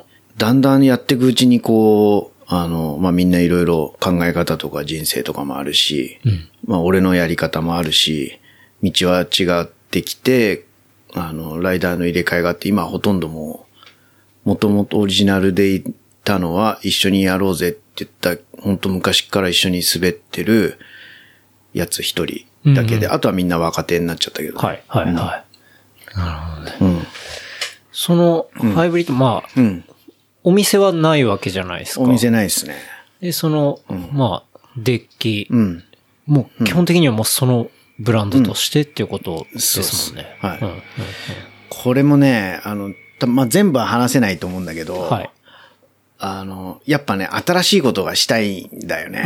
うんうんで、なんつうんだろうな。特に、お店としては、あの、もう辛すぎ、それもね、ブラ、あの、洋服のブランドやった時と一緒で、はい最終的にはやっぱ辛すぎて、もうお店はた、やれないと思って。あ、ジャンでも最終ちょっと辛くなった辛ってことかですね。ったんですよ。な、何が辛かったって、ん店から出れないっていうのが辛くて、ああ、まあ、立ってなきゃいけないってことですよね。そうそううんうんで、お店は、俺向いてないなって思った。本当ああ5年やって。5年。そうなですなんるほど。5年目で気づくみたいな。そう、もう無理だと思って、はいはいもうこれ以上は我慢できないし、うんやっぱ滑りに行きたいし、自転車ものもっと自由に遊びたいし、うんこれはもう無理だなと思って、で、もう、店を畳む覚悟をし、すぐ、すぐ辞めたね。うんうん。で、えっ、と、残されたのはもう800万の借金です。やべえ。はい。マジっすか。そううん。やっぱもう全然そういう才能ないのよ。金儲けっていうか、金儲けなんかじゃなくて、回す才能はないね。だ洋服やってた時は、たまたま波が良かっただけ。うんうんうん。って思ってるあ。でもうだって、得たものはそういうさ、洋服作る、あの、人との出会いとか勉強できたこととか、はいはい。まあその得た経験がうんうんうん。次に生きるっていうチャンスだったけど、もうジャンに関してはもう本当もうスパッとやめたね。もう二度と店はやんねって思うぐらい、はいはいあの、もうスパッとやめた。うん。え、でも、その辞めたタイミングでじゃあ借金も800はい残り、はい。で、まあ、ハイブリッド始めましたけど、うんそれでいける感じなんですか、全くいけない。だってさ、板なんかさ、はそもそも上代がやっぱ基本的に1万円。い。はい、そうですよね。そう。で、やっぱその時直接アメリカで作ったっていうんじゃなくて、うんあの、間に1個、やっぱ会社入ってもらって、あの、作った板だから、まあ、3000円とか4000円ぐらいコストはかかる。1本ね。うんうんで、それをさ、こう、自分では、店があって販売すれば、まあ6000円ぐらいの粗利は取れるけど、はい。おろししたら、うんスケートボード業界って大体6掛けが基本だから、はい。6000円なんですよ。はいそうすると1本売っても2000円ちょっとじゃん。そんなの、何百本売ったって、たかが知れてるわけじゃん。でもそうなっちゃうと、あの、もう完全に趣味の世界になっちゃうから、んんあの、まあ生活すんのも大変でしたね。大変っていうか、ま、マジ大変、な、成り立たないっつか。成り立たない。無理。で、やっぱ、あの、スケートスクールを始めてみたりとか、ああ、そっかそっか。なるほど、なるほど。あの、手当たり次第やってみたんだけど、やっぱ無理で、はいうんで、その時ぐらいから、1年ぐらいはなんとか回したの。はい。その板売ったり、うん。うんと、何やったんだろう。まあ、そのとスクールやったり、なんかいろいろ動いて、はい。えっと、1年ぐらいはなんとか過ごせたんだけど、うん。ゆうとが入ってきてさ、はい。あの、いまあ、堀米優斗。堀米優斗堀米優斗が、いきなりすごいワード出てきましたけそうど。堀米優斗はい。が、ハイブリッドに入ってきて、はい。で、そこでまた世界を感じたんだよね。はい。また強烈に。うん、うん。そんで、そっから、だいぶなんかこう、すべてが変わったというか、うんもう俺自身がすごい変わって、はい。まあ今まではもう自分もや、プレイヤーとしてやる。はい。で、その運営サイドもやる。うん。で、なんかすべてをこう、プロデュースは自分が思うようにやるっていうスタイルだったんだけど、うんもう、ユートの才能に触れてからは、うん完全に俺はもう裏方でいいやって思えるようになったの。なるほど。今までどんな上手いやつ見て、あの、出会ってきたけど、うん。なんか、こいつのためにって思うは感じではなかったのね。うん。多分まだ自分も滑れたし、はい。思うようにやりたいっていうのもあったから、あの、そう思えなかったのかもしれないんだけど、うん。うん。ユートに関してはもう未来でしかないなと思って、あ。で、あの、すぐ、まあ家族からのクレームもあり、うん。あの、すぐトラックの仕事を始めたんですよ。あ そこでトラックが出てくるわけ食えないし、はい。運営できないし、はい。こんな中途半端な感じじゃ何にも先がないと思って、もう近所で、あの、運転手募集のところに飛び込んで、はい。すぐトラック始めたの。ど。で、やっぱ滑りたいし、その営業だったりなんだったり自分でまだやんなきゃいけないから、うん。朝、早朝トラック乗って、うんうんうん昼ぐらいに終わって、で、日中は、そのスケートボードの仕事はいとか滑りに行ったりとか、うんビデオ作ったりとかをやって、っていう毎日を過ごすように、だんだん変わっていったんですよ。はいはいはい。うんそれはじゃあ、ある意味その、堀米優斗の、まあ、存在で結構そういう風になってったり。まあ、その前にあの、奥さんに、はあの、働けよ。あ、そこのプレッシャーもまあ、あもちろん。しってことですね。そうそうそう。でも、なんか、変なプライドがあったの。うん、うん。やっぱね、日本の中でやってたけど、プロスケーターだはい。とか、うんそのピストカルチャーではい、こういうこともやってきたうんうんし、みたいな、うんで、お店辞めちゃったけどっていうなんかちょっとすげえ甘ちゃんな考えだったんですよ。うんうんで、たまたま周りがね、すごいいい才能に恵まれて、いろんな人が来てくれたおかげだったのに、やっぱ自分で気づかずに、うんその借金までこさえて、うんで、何の当てもないのにいきなりスパッと全部切ってやめて、っていう状態になった時に、初めて、こう、あ、ダメだ俺、と思って。かつ、奥様のプレッシャー。もちろん。ぶち切れ子供もやっぱ二人いてさ、小学生はいはで、これから金かかるっつうのに、収入ゼロはねえだろっていう話じゃない？土星論すぎてグーの音も出ないですけど、うん。そうそうそうそう。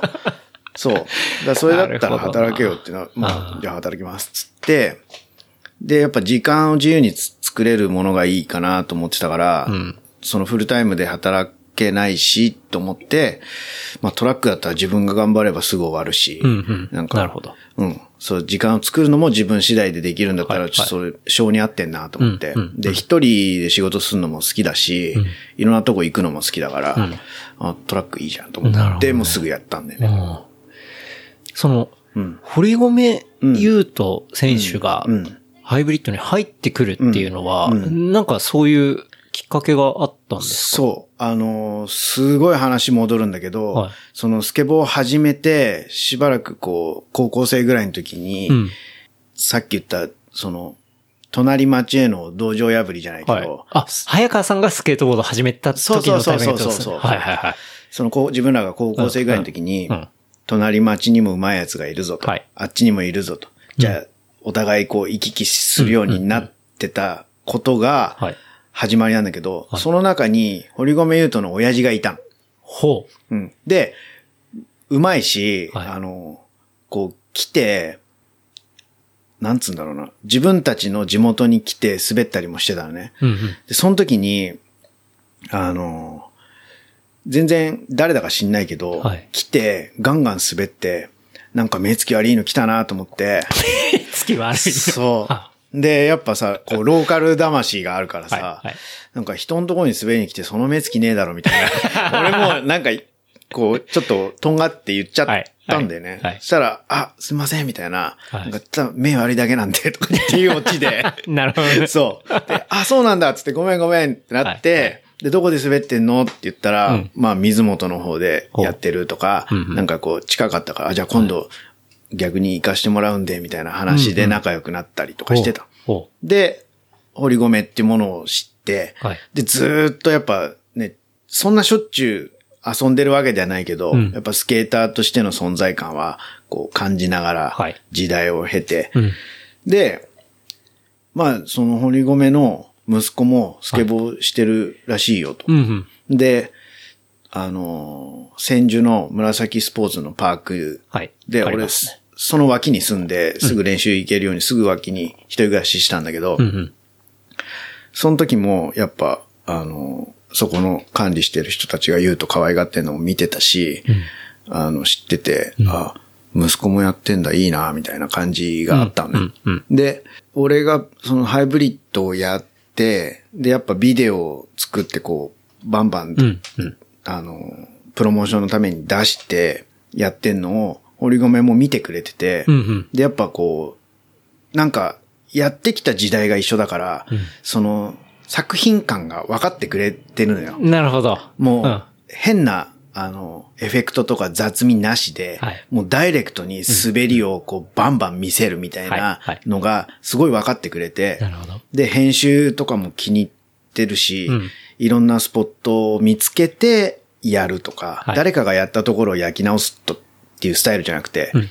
やっぱ、あの、スケートボードのク、なんつうのかな、クリエイティブなところを出したいから、うん。誰もやってない、今見つけたスポットを攻めるぞっていうスタイルを、なんとなくビデオで出そうとしてたの。はいそれを感じてくれて、あの、早川くんのところで、ちょっと言うとストリートやらせてくんないかっていう相談を受けたの。あ、そうだった。そうなるほど。で、あ、いいよ別にって言って、うんうんで、そんなすっげえうめえと思わなかったから、うんうんまあバーチカルやってたりとか、はい。そういうなんかこうスケートボード自体すごいのは知ってたんだけど、うんでもね、言ってもストリートをこれからやるうん、うん。ガキじゃうんぐらいにしか思ってなかったわけよ。まあちょっとじゃあ見ますよぐらいの。うんい。いよはいいよって言って、はい。じゃあ一緒に連れて回るからさはい。って言ってい、で、あの、ライダーにしますって言ったのね。だけどやっぱよくよくこう、ユートのスポンサーとかも聞いてたら、その時、ルーツっていうブランドで、はい。そのルーツやってるのが、秋秋山さんたちなのよ。うん。だから、おっと思って、そっから抜いたみたいになっちゃうと、そら筋合わないし、はい。ダメだと思って、うん。ちょっと先に俺、秋さんたちに一声、あの、やるんでって言って、はい。はい。はい。で、話を通したら、ん。あの、本当すげえ才能あるから、うん。あいつの体壊さないように面倒見てやってくれっつって託してくれたの。はい。で、じゃあ分かりましたって言って心よく、うん。あの、頑張って見てみようと思って。うんうん。それで、一緒に動き出して、あっていうのが、ユートとあの最初。なるほど。うん。で、それで実際に見て、うん早川さん的にはどうだったんですか？もうね、あの、さっきの、はいあの、失われた10年どころの騒ぎじゃなくて、はい。完全に新世代。うん。もう、俺らが考えてた、こう、代々受け継いでいくみたいな、はい次世代感じゃなくて、うん新世代。なるほど。完璧に新しいの。はい。はい。、で、やっぱその時は分かんなかったけど、後から考えたら、もうやっぱインターネットのうん。ネイティブだから、あの、代々日本のシーンを受け継いでんのを見ずとも、うん。世界標準が最初っからある。確かに、まあ、動画で見ようと思ったら、トップ選手の滑りが見れるわけだから、そう。いう世代ってことほぼオンですタイムではい、その情報が入って、それをもう練習できるっていうはい。のに、俺は初めて、ユートを通して触れたわけ。はいはいはもう衝撃。い。なるほど。半端じゃねえ衝撃を受けそういる。うことなんですね。うんだから結構、その、早川さんのインタビューとか見ると、うんその、次世代じゃなくて新世代っていうことをすごい、うんあの、まあ、書いてたり言ってたりして、それはそういうことなんですね。そう、やっぱん僕らはやっぱね、先輩がいて、うん自分たちがいて、後輩がいて、みたいな、こう流れを引き継いでるって勝手に自負があったんだけど、はいもう、あ、そういう概念じゃないんだな、って思ったの。はい。そこれやべえぞう。。やべえ。すごいと。うん、すごいと思って。うんで、あの、やっぱそれで堀米、親父の方と、やっぱよくよく話してみると、はい。僕らがあの当時憧れて、ね、すこう発売から1、2ヶ月遅れで入ってきた VHS のテープを見て、はい。すげえって思ってた向こうのトッププロスケーターが、なんでああいう風になったのかっていうのをうん、堀米も考えてたんだって。あそしたら俺は単純に、それは文化の違いじゃんみたいな。うん。だって家に1台生まれた時からもうスケートボードあるうん。環境とうんうん、三輪車しかなかった俺らじゃ、うん。まず、接点がもう違うじゃん、みたいな。うんうんスタートラインが違うじゃん、みたいそな。う、そう。それはもうしょうがねえよって俺は思っちゃってたのよ。はい。でも、あいつは息子にその環境を与えちゃえば、うんああなるっていうのをもう直感的にやってたわけ。逆に、そうですよね。そう。はい、はい。だからもう本当にアメリカの、うんあの、す成功するモデルを、うん。もう日本で多分一番最初にやったのが堀米だと思う。なるほど。うんあうん。あ。うんうんうんで、それにプラスして、うんまあそのテクノロジーの部分ですけど、まあ動画だったりまあ当然ね、携帯だったり、うんもう当然、堀米優とか、まあ学生の時とかもうん iPhone も絶対あっただろうし。そうだね。んうん、もう、携帯で動画を見て、っていうのが当たり前ですもんね。そう,、ううんん。うん。そうそうそう。もう、もう根本的に全然違う。うん。うん。環境も違えば、全然違う。だってやっぱ、俺らがやり出した頃は、パークがないし、はい練習環境っていうのは本当に劣悪な状況だったから、うんうんその中でもタフにやるっていうのが、スケーターだみたいな感じでやってたわけよ。うんうんもう違うんだもん。しこたまさ、すげえいい環境でさ、うん。トリック覚えてうんうん練習して、もう超余裕なわけ。はい。で、それで、ストリート出て、ビデオ撮ろうって言ったら、はい。もう、あの、本当カメラ構える前にできちゃうの。一発とか二発でできちゃうの。半端ないですね。半端じゃい。ない。俺らはもうそこ見つけてそれをやるためには、ある程度なんかイメージで練習していって、で、現場に行って、うわ、路面が悪いとか、うん。こう蹴るところが、角度があるとか、はいい、ろんなこうストリートの難しさを現場対応でやるから、うん。2ヶ月3ヶ月ぐらいかけてワンカット取るとかもはい全然あったの。うんうんリベンジ、リベンジ、リベンジ。はい。もう全然言うとたじゃんってもう一回行って見て、あ、いけますって言ったら、もうできちゃうの。もうね、ほんと衝撃だったね。あれは。なるほどね。だから、み、あの、うん。その、なんだろうな、俺の感覚では、スケートのパート取るのに、うん。自分たちだったら、本当半年とかうん、1年とかかけるっていう感じだったんだけど、もう言うとなんて、1ヶ月あったら1本できちゃうの。いろんなとこ連れ回したら、その分でもうできちゃうから、うんうん1ヶ月かかんないで取れちゃうぐらいだから、はい。だからもう俺も面白くなっちゃって、うんもうバンバン出してさ、はい。2、3本ハイブリッドで、こう、ユートだけのフルパート作って、うん。でもう、その出会った時に、最初にユートに、ユートはどうなりたいの？って聞いて、うん。じゃあ僕は世界に行って、アメリカに行って、うん。あの、スケボーでプロになって、はい。パークとかプールがあるはい家を建てたいっおうて言う、言った。はい。あ、言ってねえや。アメリカでプロになりたいって言ったんだ。うんうん。で、アメリカでプロになりたいって言ったから、じゃあアメリカでプロになったら、うん家に、そのパーク付きだったり、うんうんプール付きの家を建てようよ。うん。うん。で、俺も煽って、はい。はい。で、はい、みたいな感じで、うん。で、なんか、お、すごいいい夢がこう、目標ができたな。うん。うん。でで、本人の中にもやっぱそれはあったんですね。あった。うんだってやっぱもう見てるビジョンが、その、まあそうですよ。親父が持ってるうん、俺と共通の時代を過ごしてきたスケーターがアメリカのプロっていいなっていうのがはい、ユートは目標だから、はい。もうあったのね。だからやっぱ、あ、そこだよなと思ってう、ん。うん。うんで、アメリカに住む。で、アメリカに住む、アメリカでプロになるんだったはら、日本で滑ってたって意味ないからうん、あの、アメリカ行こうよ。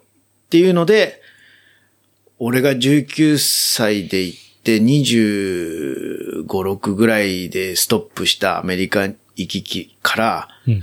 15年ぶりぐらいに、はい。アメリカに行く目標がそこで始まった。なるほど。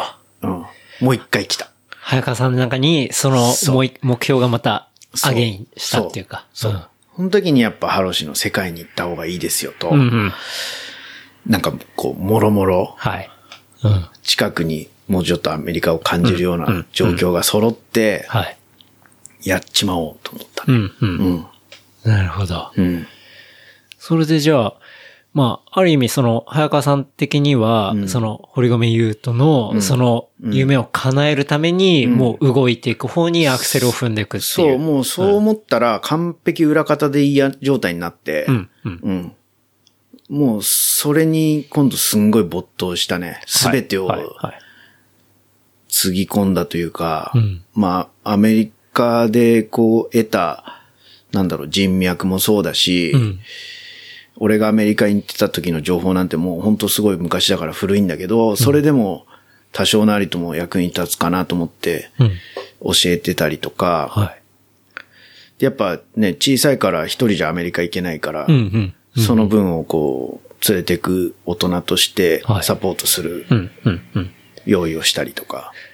最初に堀米優斗選手をうんこう連れて行ったっていうのは、いくつぐらいの時に連れて行ったんですか？最初ね、なんかアメリカに行かせたいってやっぱ親父も言ってて、うん。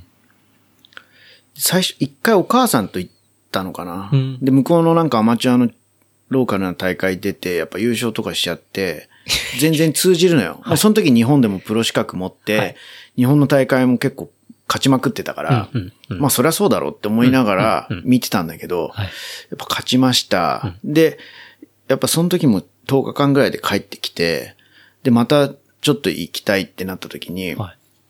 やっぱ、ただアメリカ行くだけじゃ、うんコンテスト出るだけじゃもったいないから、うんちゃんと映像を撮ってこようよはい。って言って、はい。したら今度、ゆうとのおじさん、堀米の弟がうん、行こうかとかって、こう、行かせようと思うんだとかって言ってたから、あの、いや、だったら俺行くよって言って、うんうんで、まあトラックの仕事やってたけど、うんちょっと休みもらえるか聞いて、はい休みもらえるってなったから、じゃあ行くよって言ってて、で、ただ行くんだったら、もったいないから、そこそこのコンテストに出ようよ。うんうんうん。とかはい。で、おまけにビデオも撮ってこようとか、うんなんか、貧乏症なのか、こう、まあ詰め込んで。ちゃんと意味があるそう形でってそうそうそうことですね。すげえ詰め込んだ状態で、あの、アメリカをやってこようって言って、で、目指したんですよ。なるほど。そう、それがね、ゆうとが15歳かな。お15歳。うんあ多分15ぐらいの時。うん、うん、うん。で、まあ、ゆうと一人だけ連れてくんじゃあれだからって言って、一緒に、あの、他に二人、池田大輔と池欅、はい。もう、すごいちびっ子だったんだけど、うんその三人で、じゃあ引き連れて、うん。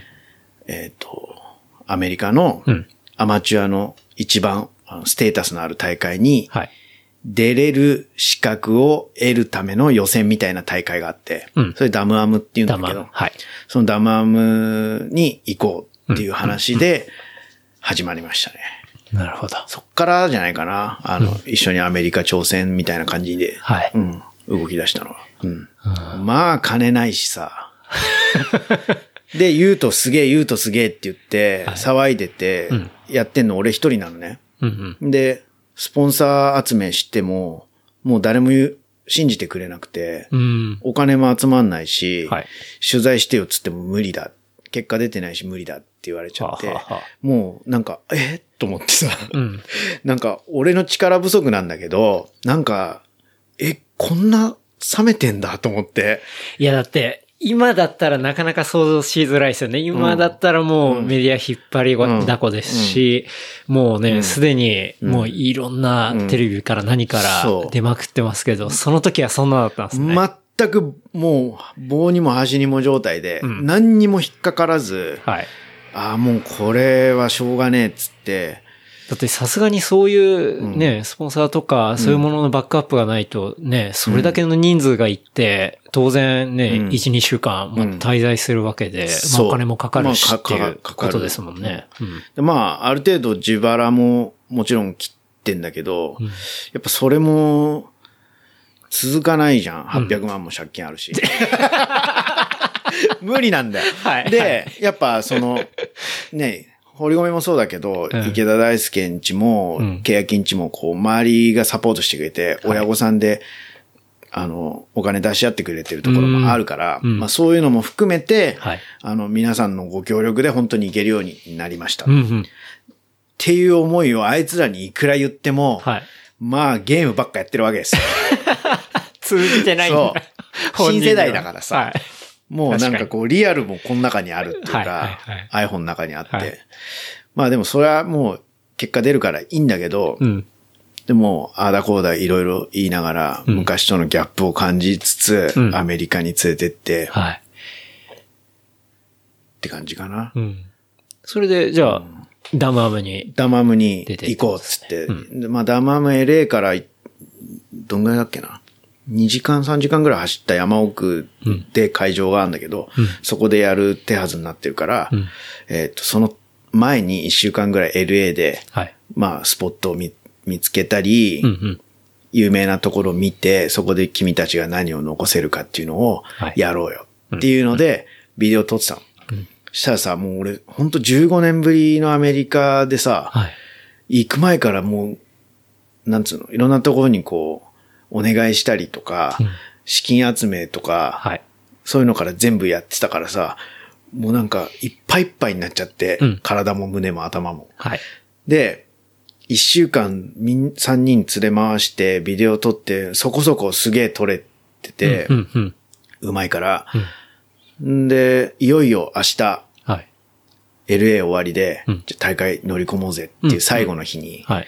あの、ビデオ撮ってたら俺が骨折をしちゃって、それなんか、僕、ソーシャルで見ましたわ。そう骨折れた。そうなんだよ。ビデオ撮ってたらさ、もうなんか疲れちゃってたんだろうね。なんか砂溜まってるところをさ、そのまま気づかずさ、こうガーっていったら、当時まだカメラが、おあの、一眼レフのレンズうんうんでかくて重いやつ使ってて、はい。でもなんか突然救われて、カメラを地面に叩きつけるぐらいの勢いだったんだけど、はい。かばったせいで左肩から落ちて、そうですね。肩ですそう。で、うわ、痛えと思って起き上がったら、なんかこう、変な違和感があって、触ったらもう鎖骨が折れてて。でもガビーンだよよね。ね。はい。で明日から、明日からなのにはい。どうしようと思ってさ、うん。そんで、もうしょうがないから向こうにいる、む昔のその言ってたと、自分が言ってた時のお友達にはい電話してうん、相談して、で、まあ自分の怪我はまあもうしょうがないけど、うん3人の手配を しなきゃいけないと思って、はいはで、まず連れてってくれる代理の人をうん。うん。お願いして、うん。で、宿とか飯とか何から何まで全部ちょっと手配してはいやって、そっから、あの、3人に説明して、うんちょっと俺、もう無理だから、あの、私はちょっと一旦帰りここますと。でリタイアなんで、俺明日帰るから、悪いけど3人で行ってきてくれっつって。マジやべえ、それ。すごいな、それ。まあそ、もうそのスポットもさ、あの、怪我しちゃったスポットも、はい。車ぐるぐる走らせて見つけたスポットだから、うんうん。もう俺しかわかんないし、はい。とりあえず3人乗せて、片腕で運転して、宿戻って、骨折れたまま。折れたまんま。いっていてと思いながら、はい初めてぼっきり骨折したからさすげえ痛えと思って。でもなんかね、不安にさせると良くないなと思って、そうっすちょ帰るわ、つって帰って、で、チケット取り直して、はい。で、レンタカーもすぐ返して、うん。で、もう、いや、三人からしたいやら、連れてきた早川さんなんか先に帰ったぞ、みたいな。何なのみたいな。親御さんからすごい来たよ、連絡。が。いや、それはそうですよどういうこと？みたいな。マジどういうことですよね。どういうこと？いや、うんもうこうでこうでこうなっちゃったんで、でも信頼できる人に頼んだんで、はいちょっとちゃんとコンテストはいけるし大丈夫ですっつっうんて。うんんで、頼んで、やばい。で、チケット取り直して、もう帰、帰るっつって帰って。で、もうすげえ痛くて寝れねえかなと思ったら、うん。もう安心感に包まれて、はい。即寝。飛行機でうん爆睡。一回も起きなかった。着いたら、もう羽田だったから。十何時間そう爆睡で。そうあそう。あれあれはね、でもちょっといろいろ経験値が上がった。うん、あ。久々に。一番骨折っちゃいけないタイミングで折ったんですそうね。。一番やっちゃいけないやつがおったみたいな。そう。すごいだなからまあ、な本当なんとかなるんだなと思ったけど、アメリカぐらいやった。まあまあ、うんあの、それがやっぱり、早川さんが、その、若い時に言ってたコネクションがあるからこそだと思いよかますけどね。ったですはい。本当よかった。それが15年越しで、こう、生きてきたっていう。ん。ん。本当助かってうん。よかったし、ん。そ、そ、その、その助けてくれた家族には、今でもやっぱお世話になってて、はい。で、あの、もちろん、その大会でユーズたちはちゃんと成績を残してくれて、はいあの、11月のフロリダのタンパでやる、はい。あの、タンパアマに出場できるっていう資格は取ってくれたの。うんうん。だから、その時までに俺は怪我を治せばいいってなって、なるほど。そこは絶対また連れてってリベンジしてやると思ってたから。で、もうその助けてくれた彼のところには、その後、ユウトはお世話になることになって、うんうん。あの、行った時にはいろいろケアしてくれるし、今でも、あの、困ったことは全部相談する。なるほどいい間柄が、はいはいはい。関係ができてるんで、うんうんすごい俺は安心骨、骨折りがいがあったあった。骨折り損ではなかったってことですね。あの、骨一本ぐらいで、みんながそうやって活躍できんだったら、安いもんだなって思ったよ。う確かに。うんそうですねん。。だってそれぐらいすげえことだなって思ったから、うんうん折りがいあった折りがいがあった。もう嫌だけどね。うんいやー、すっごいなー面白い。そっからやっぱ、うん。一気にこう、みんなが、日本のスケーターというか若い世代が、はい。はい。えっ、と、アメリカというか、世界のシーンに、こう、ガッと舵を切り出したうん、うん。なるほど。きっかけかな、その3人連れてったのが。だそこのダマームでうんちゃんとうん順位入って、うんで、うんタンパーマンに出れた、うん出れるっていうことが、うんやっぱ相当日本のシーンにインパクトを与えたっていうことですそう。うん。あ、もうそんなレベルなんだっていう分かったやつがいっぱい出てきたと思う。よね。うん。うん。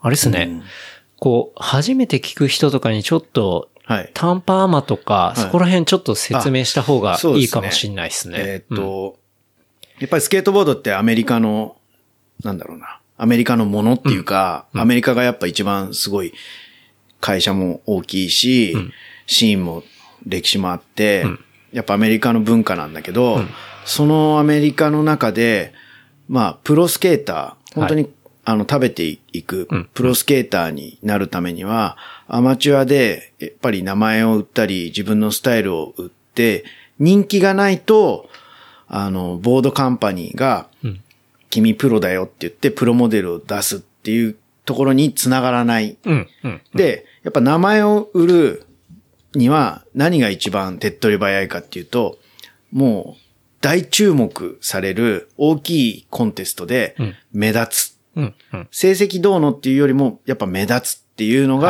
はいすごい重要な、うんあの要素であって、で、それをやるには、あの、アメリカで一番こう、ステータスのあるコンテストに出るっていうのが、はすごく重要なんだけど、うんうん。その中の一つ、やっぱ X ゲームとかあるんだけど、ああいうのってインビでしか声かかんないから、はい。名のある人しかそもそも出れない。うん。で、全然一般の関係ないやつが、じゃあ叩き上げでどう道を作るかって言ったら、やっぱりそのタンパアマっていう、はい。アマチュア世界最高峰って言われるコンテストで成績を出すとか、自分の滑りをアピールするっていうのが必須。うん。で、俺らも当然そのタンパーマンを目指したうんっていうのが、あの、もう本当登竜門。っていうことですよね。はい。プロへの登竜門。うん世界的プロの登竜門っていうのがタンパーマン。タンパアマ。そうですね。一応93年からフロリダ州のタンパはいにある老舗のスケートパークショップのスポットタンパそうですね。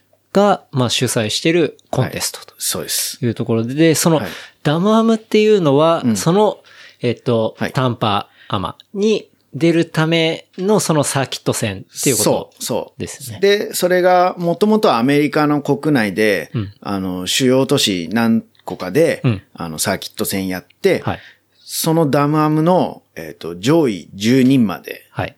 10位まで10まがで、えっ、と、タンパーマに出れる資格をもらえる。うんうん。で、それ以外の出場者っていうのは、以前にタンパーマに出た経験があるとか、あとは大きい、あの、メジャーな、えっ、と、ボードカンパニーとかスポンサーからの、えー推薦で出てくる選手しかいないから、うんそもそもレベルが半端じゃない。はい。はい。で、その枠にどうしても入るには、そのダマムっていううんアマチュア戦で上位を収めなきゃいけない。でも、はっきり言って、あの、アメリカだけじゃなくて、全世界から、うんアメリカのプロになりたくてはい目指す大会なんで、はいそのダムアム自体もうん、半端じゃないレベルが高い。ってことですよね。で、はい。あの、一回ダイレクトに俺がダムアム出たい日本人がいるから、うん。エントリーさせてくれって言ったら、はい。あの、最初はいきなりダメだと。うんうん。あの、ビデオをはい送ってくれと。レベルを下げる大会にしたくないから、うん。ビデオを送ってくれっつって。誰でも出れるわけじゃないんだよね、みたいな感じで言われたのね。うん。だから、ユートたちの撮ってたビデオをうん。送ったの。なるほど。そしたら、もう、オーマイガーみたいな。ああ、これはつって。逆に WTF が来て、はい。で、もう、あの、もうぜひ出てくれ、みたいな感じで、ダマムにウェルカムみたいな感じだったから、はい。よし行くぞつあって始まったんだけど。なるほど、なるほど。で、見事に成績出して、はい。で、タンパーマーのチケットをゲットって感じでね。なるほどですね。そう、だから、タンパアマっていうのは、タンパプロも、もちろんあるんですよね。プロがあるそう。アマっていうのは、まあ、プロアマのその、まはいあ、アマで、そう。っていうことですよね。うん。もう本当に、スケート界で名声を手に入れるためのもう登竜門そだし、う。もう日本人でタンパーマンに出たのって過去に、本当片手で数える程度しかいなくて、うん。出ても、あの、やっぱり一回とか単発でこう、はい。行った経験しかないから、うんあとはもう本当トッププロになる人たちがそこで活躍してたっていうのを、ただ見てただけうん、うん、うん。なところなんだけど、んまさかそこにね、日本人がはい。一人二人ボンボンっていけるなんて思ってもいなかったから、うん、うん。すごいチャンスを得たなっていうのは正直あって、なるほど。うんうんそうですよね。もう本当に、もう名実ともに世界最高峰のね、そう。コンテストっていう、うんアマチュアコンテスト。っうん。てことですか？そうです。で、それをうん、早川さんはうん、日本にうん持ってくるんですよね。それはそのあ後ですよね？そうそれで、えっ、と、ユートたちがはい。行けるってなって、で、ユートと大輔だけだったかな？うん二、人。うん。で、じゃあ、10月、11月かな骨もくっついたし、くっついたし、っていうか、まあ、プレート入ってっけど、はいあの、まあ一旦、い、行くぞ、行くぞっつって、今度はちゃんと連れて楽しいお話は次週後編に続きます。お楽しみに。話したトピックスは、ショーノート、レプリカント .fm で見ることができます。番組の感想は、ハッシュタグ、レプリカント FM までお寄せください。See you next week. バイバイ。